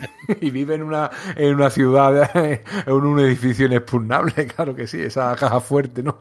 Hecha, ese edificio que, que tenía, es verdad. Ese tipo de personaje. Eh, la cuestión es que eso que te cuenta también que la, que la ciudad empezó ahí, es una ciudad de mineros que intentaban encontrar oro y los Roars llegaron y los Roars lo que eran eran los chulos de las prostitutas. O sea, hicieron su, su fortuna como por otra parte la inmensa mayoría de las grandes fortunas poquitas tienen un, un, origen, diríamos, honesto. Luego, como bien cuentan en El Padrino, se vuelven honestos o la blanquean o la tapan con negocios legales. Pero siempre, siempre hay un, un, origen ilegal, y este es el caso, en la dinastía de los Roark. Y a partir de, de ese barrio o esa, esa, ciudad, esa pequeña ciudad, ese pueblo de buscadores de oro, empieza a crecer, a crecer y se crea eh, Sin City y el barrio donde trabajan estas prostitutas es la, el, el, la vieja ciudad, el pueblo viejo, de Old Town. ¿eh? Como expresándote muy bien, que ahí empezó la ciudad. Yo, esto, yo esta me la creo un poco menos. O sea, es decir, la otra no me la puedo creer porque es más flipada, pero esta, a mí yo creo que aquí se pasa. O sea, sí. lo de tanta ninja y tanta prostituta que, con ametralladoras. A mí, a mí me pasaba un poquito eso, pero eh, porque es eso, me parece que ya eh, me parecía la primera vez que la ley me parecía un pim pam pum, un festival de hostias sin sin sin mucho que decir. Y con el tiempo la he redescubierto eso como como la obra que es la encargada bajo una bajo un argumento bajo una premisa de, de western porque es un eso es un vienen vienen los los malos al pueblo y lo, los ciudadanos tienen que defenderlo. Es básicamente eso. Sí. eh, con con un con una excusa de, de western lo que te mete es todo un un ejercicio de world building de, de, la hostia. Y por otro lado, lo que aprovecha es para decir, bueno, pues ya ahora ya tengo dominado este experimento que estaba haciendo, ahora me voy a desatar. Y voy a hacer a, a pues eso, pues salvajadas, a, a, mi hijo cortando cabezas y, y pegando saltos y, y, y, ya pasárselo bien. Y es, yo creo que es eh, en una de las que ya la hipérbole es como mucho más explícita porque las otras, como entran más dentro de los cánones del género negro, aunque sea exagerado, pues bueno, pues lo encajas ahí y listo, pero esto ya es, es sobrarse por todos lados. Sí, sí. Entonces aquí ya no hay, aquí ya no hay límites. Y yo ya te digo que le, le, he cogido a esta y a Ida y Vuelta al Infierno, que luego hablaremos con, con, ella, les he cogido cariño con el tiempo. En su día me horrorizaron bastante. No, a mí me parece que quizá la más divertida por eso, por lo exagerado, por la hiperviolencia, por los personajes tan pasados de vuelta. Eso, cuando llegan estos, estos policías allí a, dar la lata al piso de estas chicas y, y estaba dentro Dwight otra vez, eh, como, como personaje recurrente. Y él se va y sale al, al balcón y se, se esconde para que no lo vean porque le han pedido que no, que no meta la pata porque le tienen un poco de miedo a estos policías, aunque se supone que había un acuerdo entre la policía y, y estas chicas que son autónomas, que no tienen chulos, que ellas se organizan a sí mismas, que ellas tienen su... Y eso ya te digo, eso es el, el espíritu libertario, la ideología libertaria de, de Frank Miller. Para un auténtico libertario, la prostitución totalmente libre, siempre que no haya explotación. Igual, por ejemplo, con un tema que ahora se ha puesto en la actualidad como los vientos de alquiler. O sea, eso es así, es seguir esa, esa premisa hasta las últimas consecuencias.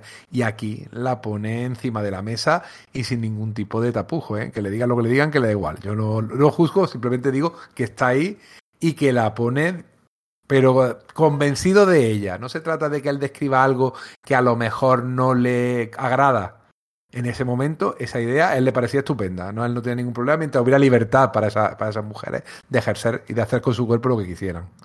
Además que eso, las prostitutas de Miller no son explotadas, ninguna, son, No, no, no. son, eh, son tías que son todas dueñas de su propio destino. O sea, obviamente, pues entra dentro de, de toda la realidad de la propia obra, Claro. pero, pero, pero que, que eso, que es que tú las ves y, y- y son, son tías como, valga la expresión, con, con bueno, iba, iba a decir con dos pelotas, pero con dos ovarios, que, que, que hacen, que hacen lo que quieren porque ellas pueden y tú no.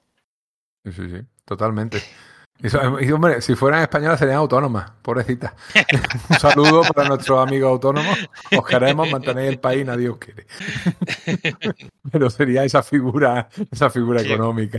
Obviamente es- está súper fuera de la realidad, pero como todo, como todas estas salvajadas que está llena de salvajadas Sin City, dentro del contexto y el código de la obra funciona. Y aparece la referencia a las termópilas. Sí, Eso es. Yo dándole vuelta, ¿verdad? estaba, estaba rumiando. Tiene toda la pinta de que ya está dándole vuelta. De- él contaba cuando hizo 300 que una de sus películas favoritas era, no me acuerdo el nombre, era algo de las Termópilas, era una película, un peplum italiano, que contaba esa historia que él la había flipado y que quería contar en algún momento y ahí, ahí está dándole vueltas, ¿no? Habla del rey Leónida, habla de, de la batalla y lo que hacen es básicamente lo mismo, ¿no? Contra un gran ejército, un pequeño grupo en un desfiladero, eh, plantan cara, en este caso aparentemente con éxito, porque la verdad es que la historia acaba mm, sin un final, simplemente es, mm, estamos pegando tiros y estamos todos aquí pegando tiros unos a los otros, casi, casi como una orgía de venga bala y venga casquillos y se supone que han ganado y que vuelven a mantener de esa manera, matando a decenas de personas, ninguna era buena, obviamente, pero matando a decenas de personas mantienen su autonomía, mantienen su, su libertad. Ahí la, la historia está ahí. Estamos ya en el año 95, ¿eh? Le cundía, iba haciendo más o menos a miniserie por año, más o menos, ¿eh? hay que reconocerlo. Y ahora viene El Bastardo Amarillo. Esto es una maravilla. Esto es una maravilla. Es mi personaje favorito, ¿eh? Para mí, Hartigan. El que, el que a mí me- más No. me gusta. Aunque, este sí que es Batman, ¿eh? Porque el momento cuando le dejan ahorcado y Uf. eso era es como, venga, Miller, ya más, más bestia ya no lo puedes hacer. Es que- Pero es que la película es igual, tío. sí, sí, sí, sí. O sea, yo me acuerdo que esta la vi con una, una amiga. Eh, Bueno, me regaló además el libro de, de la película, el libro de arte, que es muy chulo, ¿no? Que salen las pistolas, todos los, los utensilios, los decorados, en fin, entrevistas, ¿no? Y, y lo flipaba diciendo, ¿pero esto en serio? Porque es verdad que es que no hay quien se lo crea, ¿eh? Ese hombre que ahorcan, que parece que la ahorcan, que de repente se despierta, que se da cuenta que lo están ahorcando, que empieza a moverse de manera pendular, que rompe un cristal, que coge el cristal con, la, con los pies, que con los pies corta- con los, que con los pies corta el, el se retuerce y corta la, ni el circo del sol, por Dios, que es un señor con una angina de pecho de unos 50 y muchos 60 y pico años. O sea, que, que es una cosa. Así, así pienso estar yo a su edad. Hombre, luego lo, luego lo hablaremos, ¿eh? pero el- en el casting era perfecto. Ahí Bruce Willis era perfecto para ese, para ese papel, porque es que es tan pasado de vueltas con esa retranca, con esa mm, ya me da lo mismo todo, ya, pero tiene un poquito de decir, bueno, voy a hacer una última cosa antes de, de- de morir o de que Aparte, me maten. que Bruce Willis lleva un bagaje detrás que le hemos visto ser el héroe de pelis de acción Sí. durante mucho tiempo y sabemos, sabemos de lo que es capaz, por decirlo así, ¿no? Y además, Sí. justo, justo ese tipo de héroe. ese Hace tipo de creíble héroe esos personajes. Eso es justo lo que iba a decir. Que, que, que hace creíbles personajes increíbles. Eso es. y aparece que rescata a una niña de un de un violador y de, de, niñas y resulta que, sabe que obviamente pertenece a, a la familia más importante de la ciudad, por eso sus crímenes estaban impunes y él como es un policía que dentro de lo que cabe tiene una pequeña todavía en su interior, una pequeña parte de honestidad, la, la salva y resulta que es Nancy. ¿eh? Eso se descubre más adelante de una manera además incluso muy cómica, ¿no? Eh, cuando ya la ve con 19 años, 8 años después del inicio de la serie, porque esta, esta pasa de 8 años más o menos antes que Sin City, hasta justo más o menos esa época, la época de Sin City, donde vemos a esa Nancy que de repente se ha convertido en esta bailarina exuberante de, de, de striptease, y cuando la ve dice, ha crecido y se ha llenado. Vamos a ver, tío, que la conociste era una cría. No, no, por eso que ella estaba enamorada de él. O sea, que es una cosa también que ahora además tampoco está muy, muy, muy, muy bien visto, no está por según qué gente. El otro día tuvimos una pequeña no eh, pelea porque con gente que te da muy bien, pero que es verdad que hay gente, más o menos legítimo, que ese tipo de relaciones entre personas mayores y personas bastante más jóvenes, yo siempre digo que lo que pasa es que nunca funcionan, simplemente porque la edad marca un poco el carácter y los intereses, pero eh, le daban como asco ya directamente, que era una cosa que es muy desagradable. Digo, bueno, cada uno tiene su idea, pero bueno, aquí también olvidas que a lo mejor la chica tiene también voluntad propia y, y, y, lo hace de manera voluntaria y se puede enamorar perfectamente de una persona mayor. No estamos en la cabeza de, de esas personas maneras, jóvenes. Aquí sí entra dentro de ese código de fantasía masculina. Sí, sí, sí, totalmente. No, no, claro que sí. Claro que sí. Y eso está en todas las películas y ahí montones de páginas que te referencian la edad del protagonista y de la protagonista y muchas veces hay más de 20 años de diferencia de edad de los, de los actores, ya no de los personajes, de los actores protagonistas, es así, eh, esa, esa idea de del macho mayor, el león con su melena que, que busca perpetuarse en una hembra joven y, y sana, ¿no? es una cosa muy primitiva, por otra parte. Es una cuestión casi de, de, esto del gen egoísta, ¿no? Que se dice. De que tus genes quieren eh, procrear y siempre van a buscar un recipiente. Yo sé que la palabra es horrible, pero perdonadme la expresión eh, busca un, una manera de perpetuarse en alguien joven y sano porque así tus genes se podrán eh, tener pues eso, salud y estarán en un cuerpo en el futuro joven y sano. O sea, una cosa que de verdad que cada vez que la digo es muy creepy, pero es que la naturaleza a veces es muy creepy. No voy a seguir por ahí. Luego, luego fuera de micrófono os cuento una anécdota personal al respecto, una cosa que me pasó. Muy bien.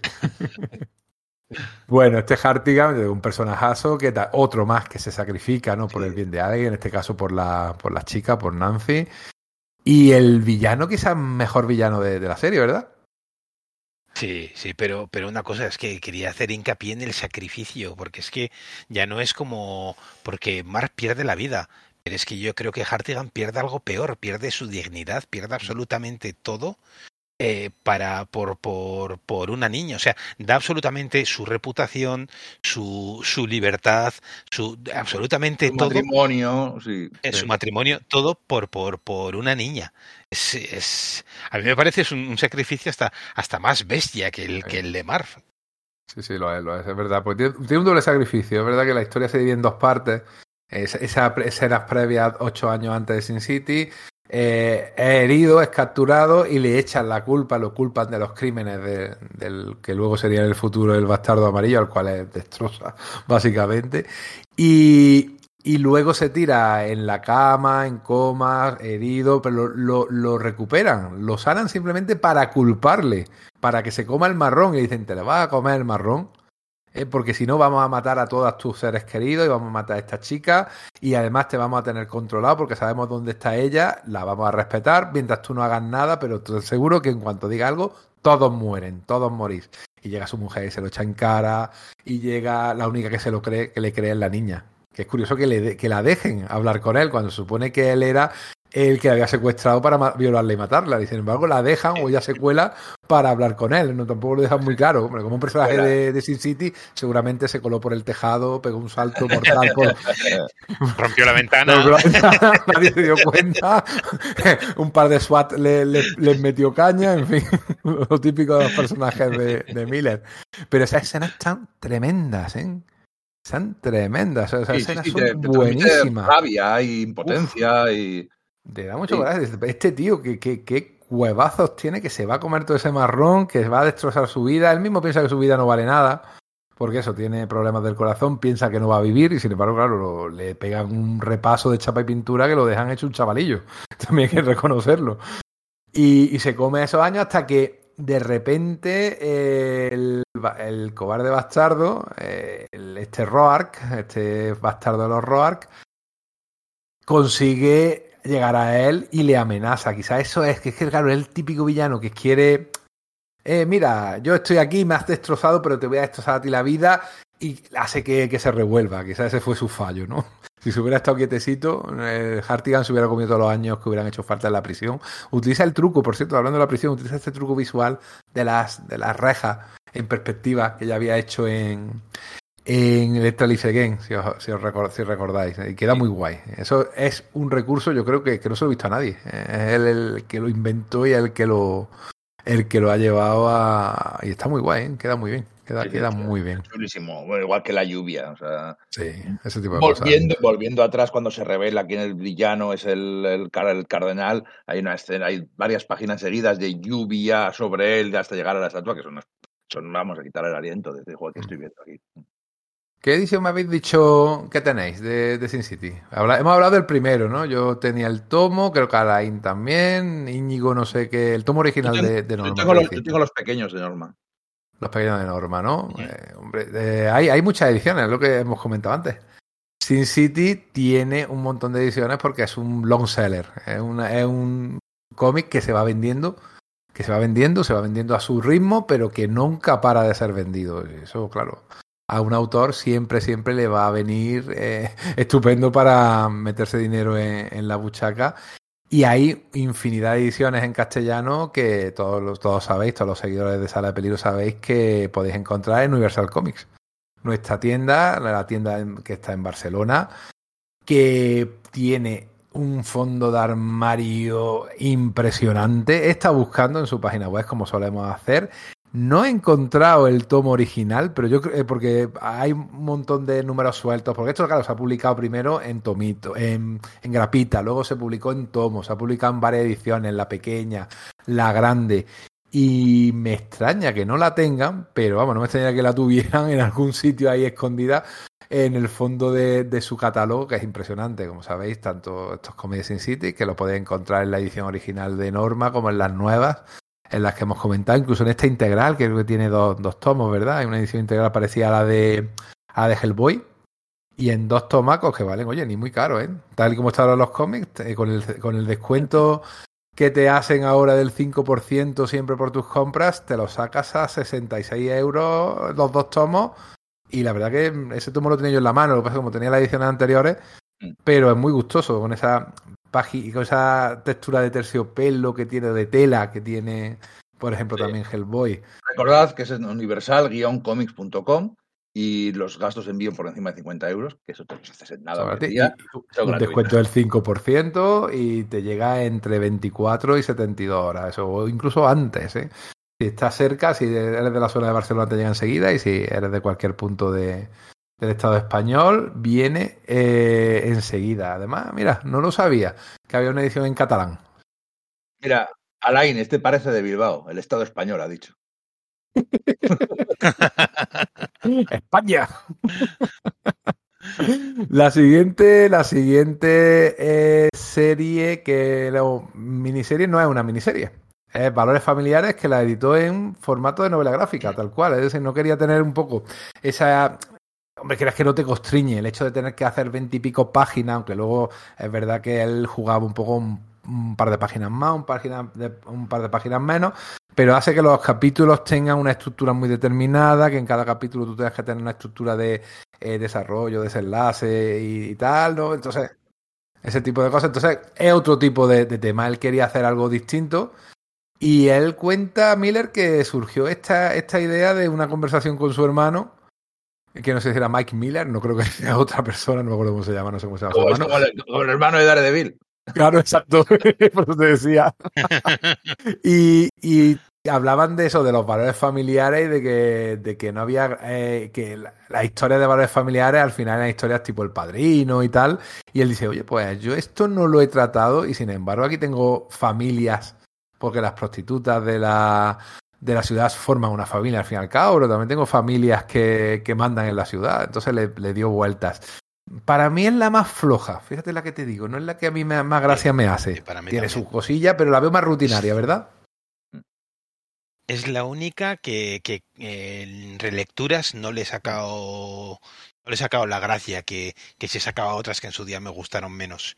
Esta me parece que tiene dos cosas en su contra.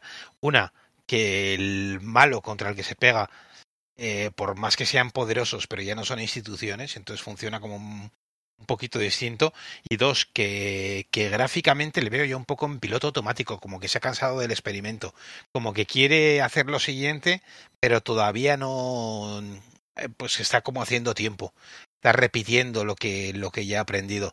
Está eso yo en general yo, casi casi que me, me, me, la saltaría porque no, no no aporta realmente nada me parece al, al, conjunto de la obra. Así como la siguiente sí sí lo va a hacer.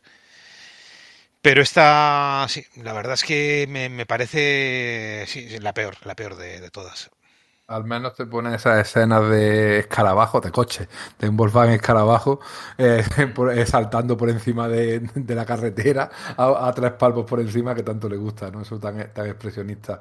Pero más allá de eso, la verdad que no, no veo yo que aporte gran cosa. Así que lo único, eh, las escenitas de, de la pequeña y mijo, la verdad que están guay, ¿no? Con los patines por, por encima de los tejados. Tirando los tejados. es que es un flipado, es que es un flipado, no vamos a decirlo de otra manera.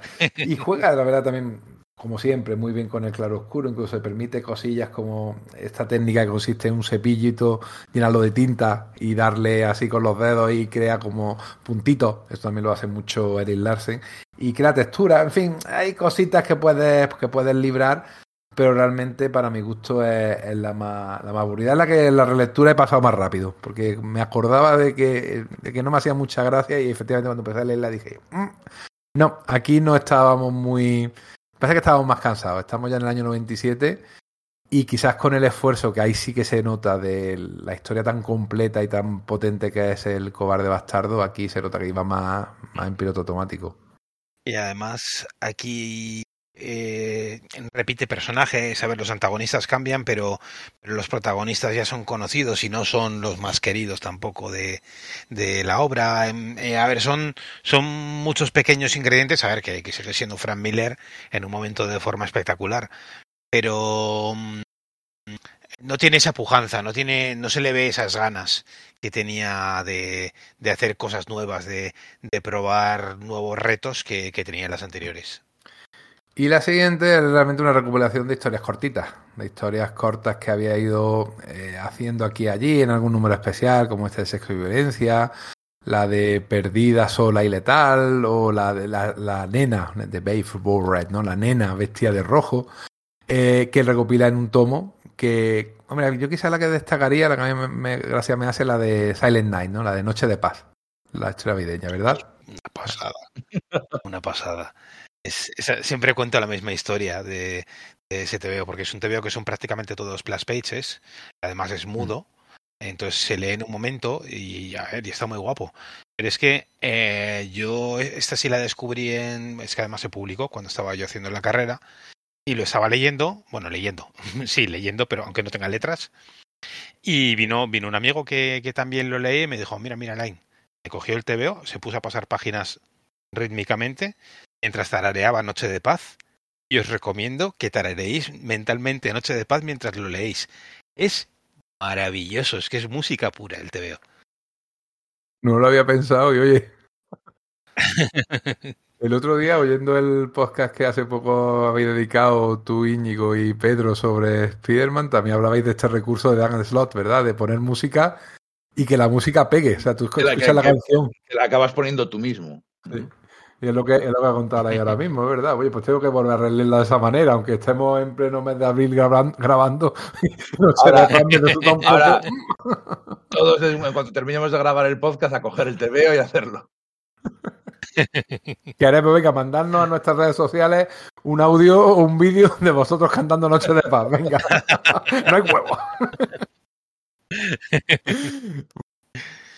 Y luego, luego también en eh, este tomo a mí me gustaba por, por dos cosas, porque es el en el que también en historias pequeñitas, pero en el que se dedica a hacer algunos experimentos que, que eran como campo de pruebas para, para lo que iba a hacer después. Aquí es, por ejemplo, creo que en la de en la de la novia bestia de rojo, creo que lo que lo tradujeron en España.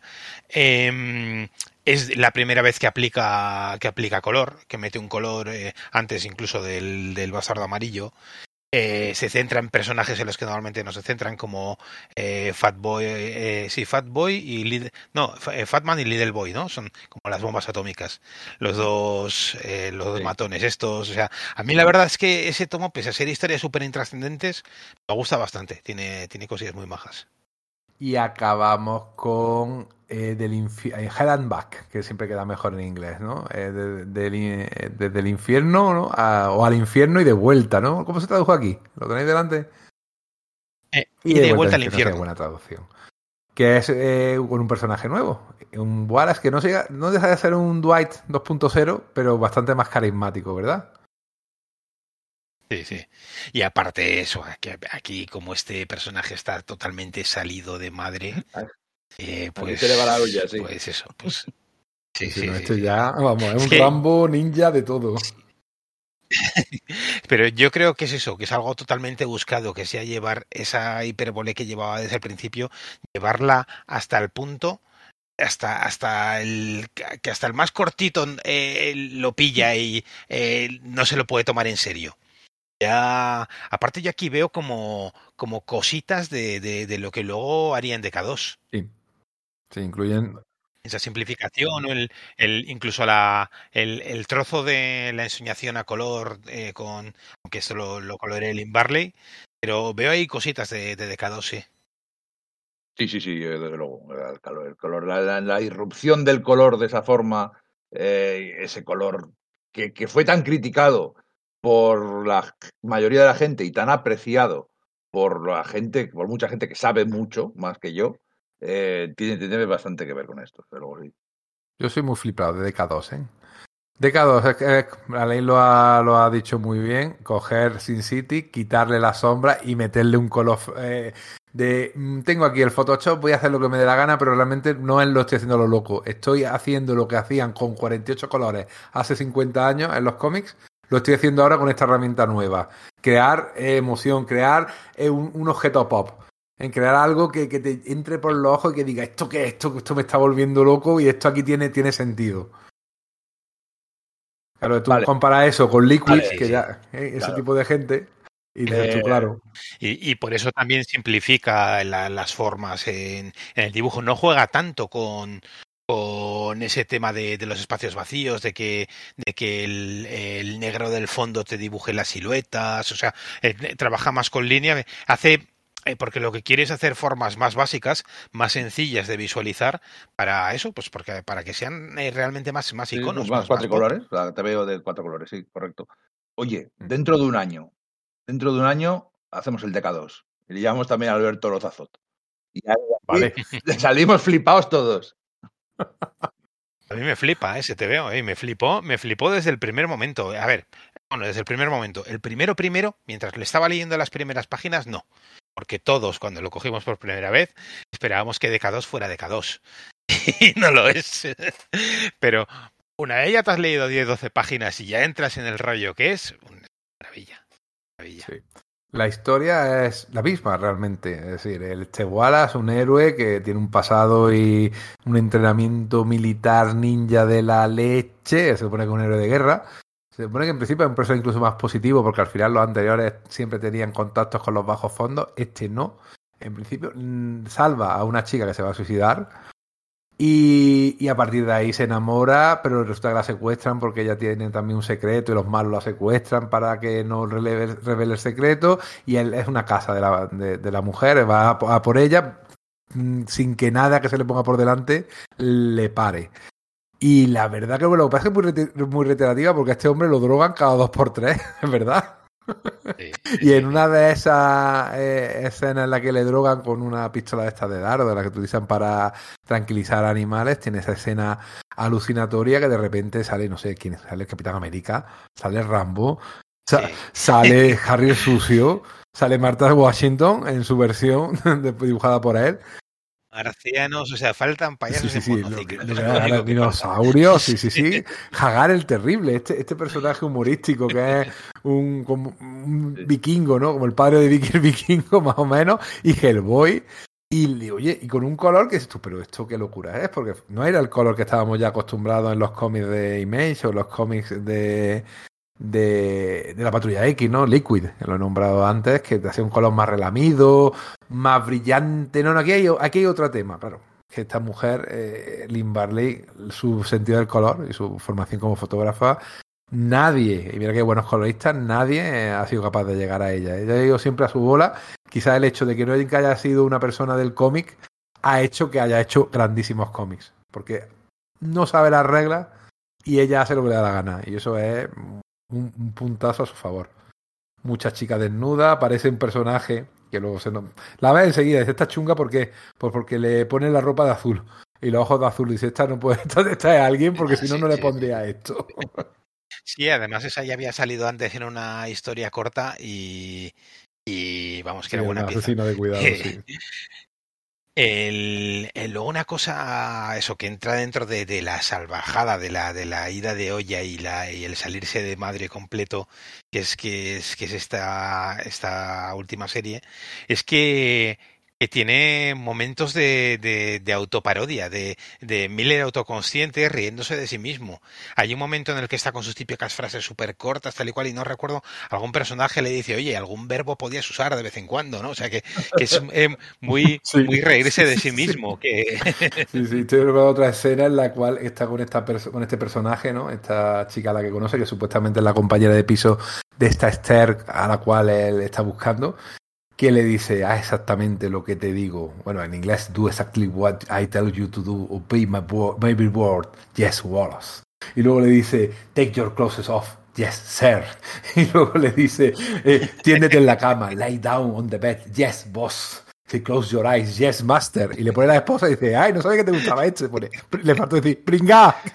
Porque lo que hace es porque sé que eres mala, que, que no. Y además me gusta mucho porque es muy de lobezno. No huele a. eh, eh, externo o lo- no olía a tabaco. Tú hueles a tabaco. Tú no puedes ser su compañera. Digo, qué cosa más guay, pero también tan, tan animal, ¿no? Que por cierto, este personaje es un poco Jesús, ya que hemos hablado antes de Jesús, de esa barba, de esa melena, Sí, pero no sí, recuerda mucho al Jesús de The Walking Dead.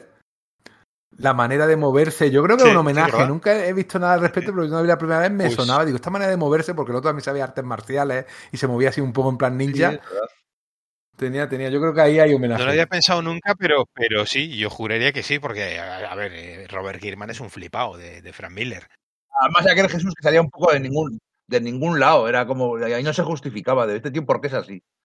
Sí, sí, sí. Casi cierto, piensas cierto. que es este personaje que ha sobrevivido al apocalipsis zombie que- y se ha metido en, en esta serie.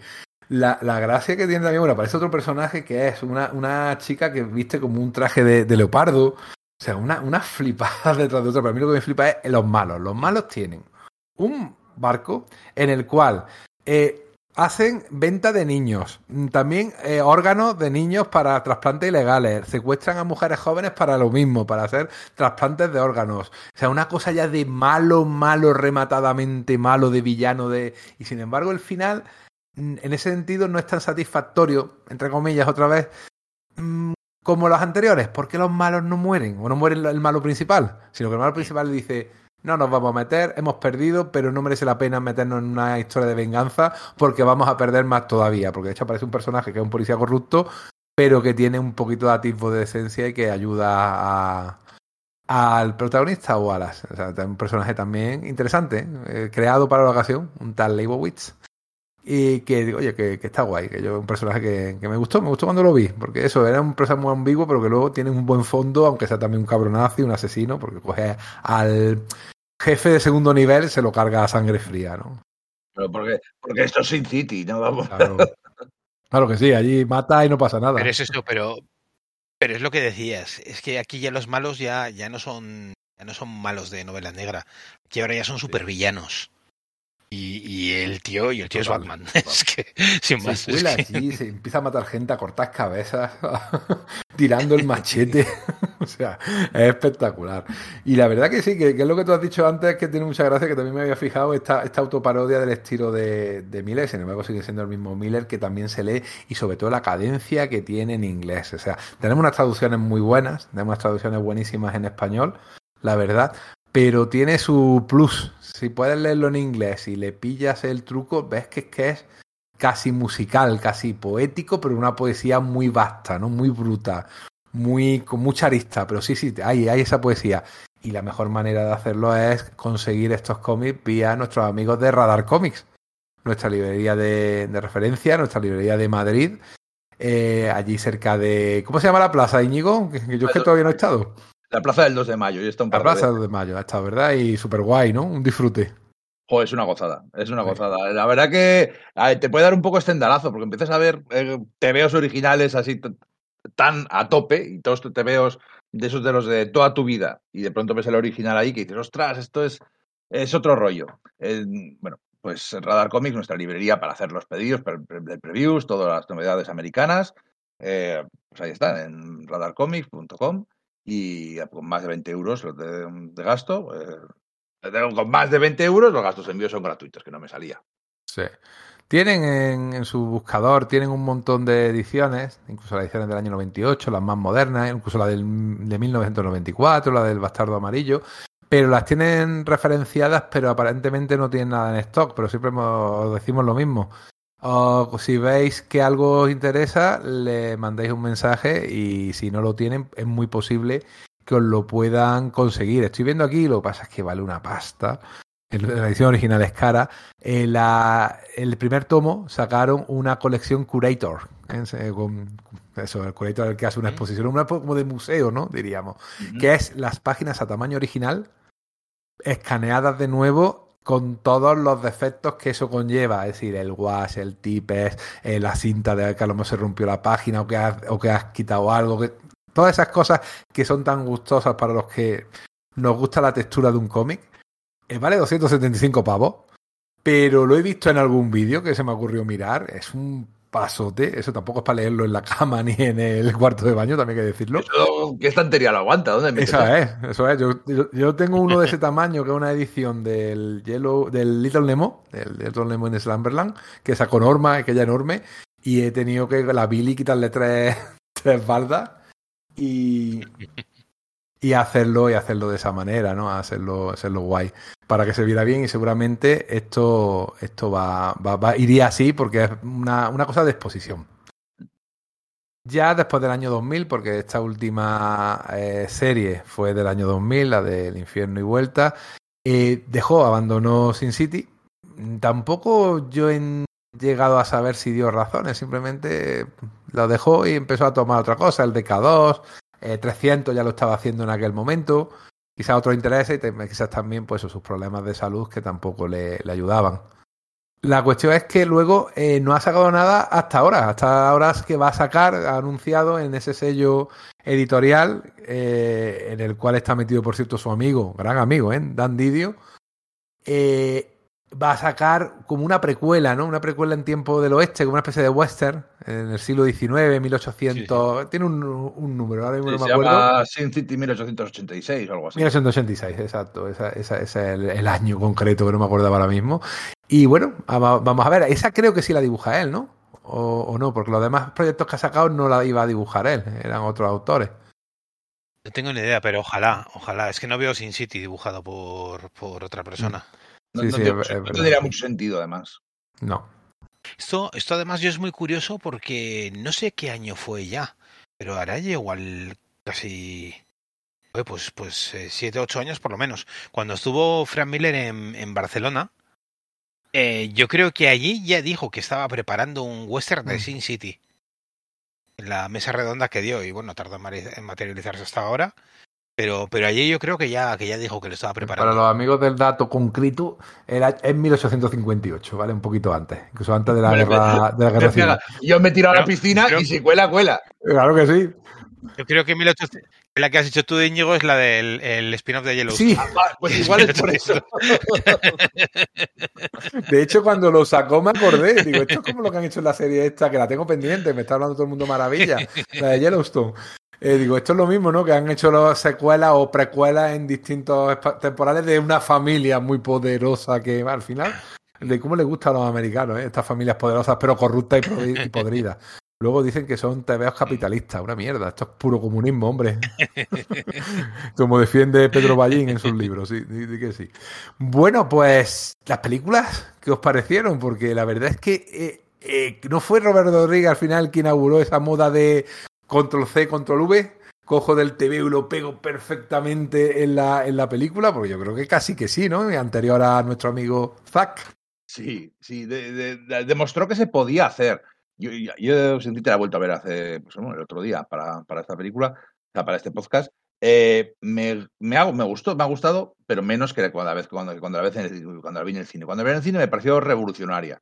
Y yo creo que ha envejecido mal. Hay cosas que no quedan bien. Sobre todo, de hecho, los problemas de la segunda historia, que es la de la gran matanza, en, en imagen real se nota mucho más, porque esa exageración, eh, así como en un momento dado todo lo de Hartigan y lo de Mar funciona, aunque con sus cosas, eh, lo de la gran matanza es demasiado. Y, y, se pasa. Y, las exageraciones de, de cómic tan literales, tan coger una viñeta de tener un puñetazo y sales volando no sé cuánto, y lo hace exactamente así, de una forma no irónica y tal, es. Hay cosas que no, que no. Lo que pasa es que, bueno, que fue una, fue una cosa revolucionaria de la forma y muy influyente a la hora de hacer cine hoy en día. O sea, que al final todo, todas las pantallas verdes de esta forma y incluso el mismo volumen de, de Star Wars y toda esta forma de hacer esas cosas sí que tienen y deben mucho y beben mucho de, de, pues bueno, del primer prueba y error que fue el Sin City de Robert Rodríguez. Yo antes decía, Enrique, que lo del casting de Bruce Willis, que era perfecto, si te pones a mirar, y es que el casting de todos es, es perfecto. Es decir, el, eh, es que eh, la película es absolutamente fiel absolutamente todo, no puede ser más fiel, más, más ajustado al, al TVO. Y precisamente eso es su peor error. Porque, bueno, se lo comentaba Íñigo en, en Twitter cuando, cuando puso el tema. El problema es que el mayor problema de esta película es que está tan, tan, tan empecinada en ser un TVO que no se da cuenta de que no lo es, que es una película. Y, hay cosas, hay cosas que, en TVO funcionan y en película no. Y aquí en esta película hay muchas cosas que no funcionan porque intenta hacerlas como si fuera un TVO y no lo es. Sí, el reparto es impresionante. O sea, una película con un presupuesto tan relativamente corto, unos 40 millones, o sea que es que tampoco es tanto dinero, ¿vale? Para una supuesta producción importante. También hay que ver cómo graba y cómo, cómo filma Rodríguez. Rodríguez, digamos que un poco lo vimos cuando hizo aquellos capítulos de Mandaloriano. Un poco Ed Wood, ¿eh? que la primera es la que vale. como salga, salió. A eso tiene esta guerrilla, ¿no? Y tira para adelante. Sí, sí, se pone además eso, lo hago en mi casa, en un estudio que tengo ahí montado, llamo a los actores, los hincho a comer comida mexicana y, y, tejana y los pongo contra un telón verde y para adelante. Pero tiene a Jessica Alba, tío, tiene a Devon Aoki, que es una actriz que luego ha hecho cositas, Powers Booth, que es un actorazo de, de, de, de, caracteres potentes, que ha sido presidente de los Estados Unidos en 20.000 películas, tenía a Rosario Dawson, a Benicio del Toro, Craig Owen, a Brittany Murphy, eh, a Michael Madsen, o sea, tenía además, claro, son amigos, como bien decían en, en Muchachada Nui, ¿no? Son amigos de Tarantino y, le cogió la mitad del reparto de las películas de Tarantino para, para, para, aquí. Son la cuadri, la cuadri guay de Los Ángeles. Y Mickey Rourke. Y Mickey Rourke como Marv es que era impresionante. Es que, y le hizo un Tarantino a Mickey Rourke. Igual que Tarantino, algunos actores como John Travolta los, los elevó y los sacó un poco del olvido.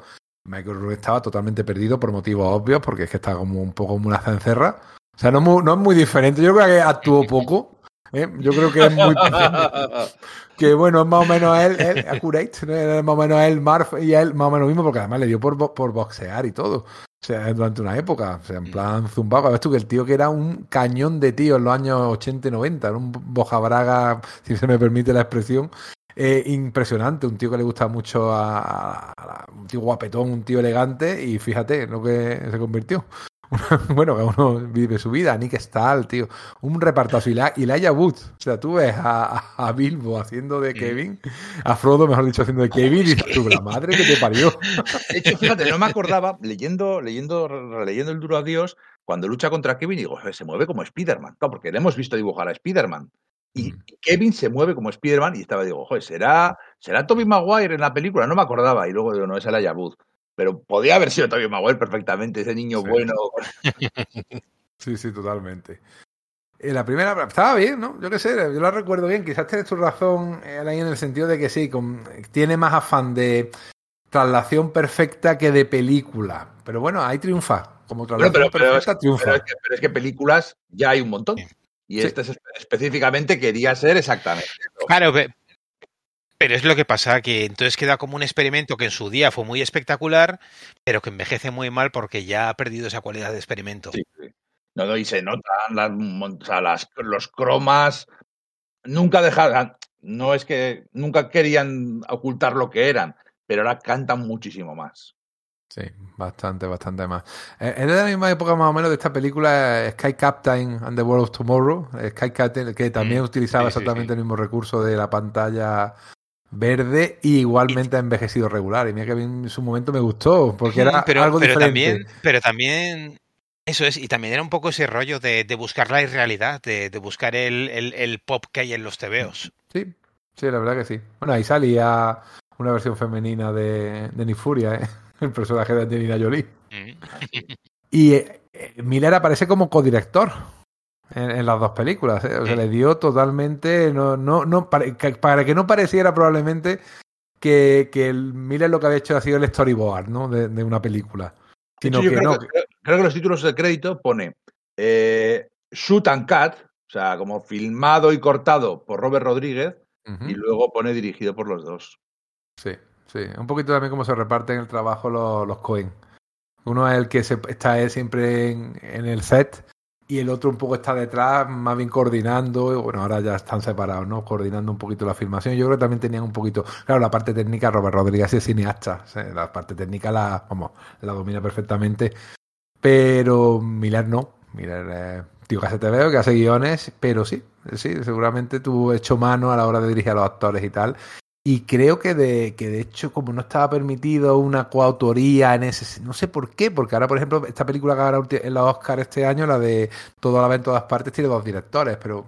Que Ya Miller- los, los Daniel- Miller creo los sí, pero creo que era porque. Miller no estaba, ¿no? Los, pero Miller es que no estaba apuntado al sindicato de directores y eso está prohibido, no aparecer, ¿no? Eso ¿Verdad? es. Creo que era la... y, pero le da igual, pues salgo yo también del sindicato. Y Robert Rodríguez no aparece en el sindicato, no sé qué pros o qué contras tiene eso, pero no, no está, no está ya en el sindicato por culpa, o dejó en ese momento el sindicato de directores, porque Miller estuviera a su lado dirigiendo, lo cual le honra, ¿eh? Por otra parte. Tarantino, por ¿eh? cierto, también hizo algo. Eh, Sí, Creo que hizo un- pero- un- una ¿Ah, sí? escena de entre Dwight y Benicio del Toro, ¿verdad? Director, director, Ah, mira, no lo director sabía. invitado a Quentin Tarantino, porque no, sé, exa- no sabía exactamente qué es lo que había hecho. Sí, esa escena, una escena eh, que, la de los coches que se cruzan, el coche de Dwight y el coche del policía, o y habla y habla con él la cabeza, creo que era esa parte, Ah, esa conversación, ¿no? Que había una escena así, creo recordar. Cuando está hablando con el muerto. Esa, pues esa escena, efectivamente, es la que hace Tarantino. Y luego está la secuela, en la que repiten los dos, y claro, hacen también otra traslación literal, pero no funciona tan bien, ¿verdad? Y sin embargo es la, es la misma, la misma cosa, es la misma eh, idea, es la- el mismo objetivo. Y sin embargo no funciona, quizás por la falta de novedad o porque las historias no son tan, tan chulas, ¿verdad? No lo- Y porque, no sé, yo creo que hay mm, que es como más modesta, que no hay eh, también ese, ese afán de, de, de tirártelo toda la cara, todo, todo eso, todo súper distinto, súper recargado. Es, es como, mm, sí, es, es repetir, es repetir experimento, entonces ya no, no causa el mismo impacto. Yo no la he visto la segunda. Eso que tiene Eva Green, que es otro pedazo de casting, pero De hecho, Sí, pero- he intentado- verla y no está en ninguna plataforma y creo que No tampoco se- y creo que además tampoco se puede comprar en DVD, no está editado el DVD. No, no me ha dado tiempo a mí tampoco a mirarla. Es posible que la tengan en algún. Bueno, esto, lo- esto lo voy a editar luego, ¿vale? En alguno de los discos duros que tengo por ahí llenos de películas. Que con el tema de las plataformas, es verdad que ya es que ni nos bajamos nada, ni Yo- yo miramos eso. Yo no pirateo desde 2019, desde, desde el Mandaloriano, porque la primera temporada del Mandaloriano salió y Disney Plus no estaba en, en España todavía. Mm. Y desde entonces no he vuelto a. Además, Es que es más, no, no, no me atrevo a piratear porque mi ordenador lo es para mis podcasts y, más- y mis Twitch y mis YouTube. No puedo, no puedo arriesgarme a que nada de malo entre. Bueno, pues nada, a la espera de a ver si Miller eh, retoma el pulso de Sin City en esta precuela, que va a ser un western, que va a ser también interesante verlo en otro género que él no está acostumbrado. No hemos hablado, por cierto, que sería interesante quizás un poquito hacer nota simplemente que entre las influencias no solo está la novela negra, sino también los cómics de la EC. En el cómic de esta Crime Sus- Suspense Mm. Stories, que fue uno de los cómics que el Comic Code Authority se cargó. Y yo creo que casi esto es un poco de venganza, porque Miller, eh, cuando aquello pasó, eh, ni se acuerda, era muy, muy crío, muy crío, cuando se inició el Comic Code Authority, la Casa de Brujas, etcétera, etcétera, lo lleva muy adentro, ¿eh? Esa memoria histórica la lleva muy adentro y del mal que hizo esa Casa de Brujas al cómic y a su libertad de expresión. O sea que esto también es un poco una reivindicación de ese, de ese aspecto. Pues yo no tengo mucho más que decir, no sé vosotros. ¿no? Está... Yo creo que hemos dado ya un repaso eh, rapidito, pero completo. Ahora empezamos página a página. Mirad. Sí, sí, vamos, página, vamos a hacerlo peor. No ve el blanco y el Se podría aquí. hacer, ¿eh? Mira, mira, dice blanco. Pero ya os digo que si, que si te pones, te pu- puedes hacer una hora con una grapa, ¿eh? O sea que. No, no, sí, sí, no tengo ninguna duda, ya lo sé yo. Me lo dice, me lo cuenta, que aquí algunos dedicamos, y que os voy a contar a vosotros de las tortas. Os dedica, os de- para que veáis que, que somos fans, que nos decimos, es la hora de las tortas. Vosotros sois las tortas, claro que sí, que es lo familiar. Eso es, ¿eh? eso Sois es. de la familia. Eh, mira, yo siempre ten- tengo ¿Sí? un conflicto porque, porque nosotros nos llamamos a nosotros mismos torteros y yo cuando quiero hablar de vosotros es que saleros quedan peligrosos, somos peligrosos. Es que- peligrosos. Mira, peligrosos. Eso está mejor. Eso está mejor. Saleros. ¿Qué es eso? Saleros. Los salerosos. Los de sala, ¿no? Yo creo que mucha gente nos dice somos los de sala. Ya se, se sobreentiende en este mundillo de- del podcast de TVO. Pues ha sido un placer volverte a tenerte, Alain. Espero que no tardemos tanto como la última vez. Ya te hemos emplazado, ¿eh? Un decador, yo creo que sí. Que, que eso me lo pide el cuerpo. Yo de hecho, es un cómic que releo cada dos años por ahí. Lo tengo ahora mismo en la estantería de atrás y me lo releo porque es que me llena tanto. Que es una marciana tan guay que dices tú, Bruno, esto hay que, que releerlo. Sí. Lo mismo dijo Wonder Woman. bueno, y encantadísimo de, de estar con vosotros, así que cuando queráis. Pues nada, un fuerte abrazo. Íñigo, un abrazo. Nos, nos escuchamos en la próxima, que creo que dentro de un par de días le seguimos metiendo mano a la patrulla X, ¿verdad? Sí, y no creo que sobrevivamos a la experiencia, la verdad. No, yo creo que no, porque ahí sí que vamos, no grapa a grapa, ¿eh? vamos página a página. Bueno, esto ha sido el podcast de Sala de Peligro. Espero que hayáis sobrevivido a la experiencia. Adiós.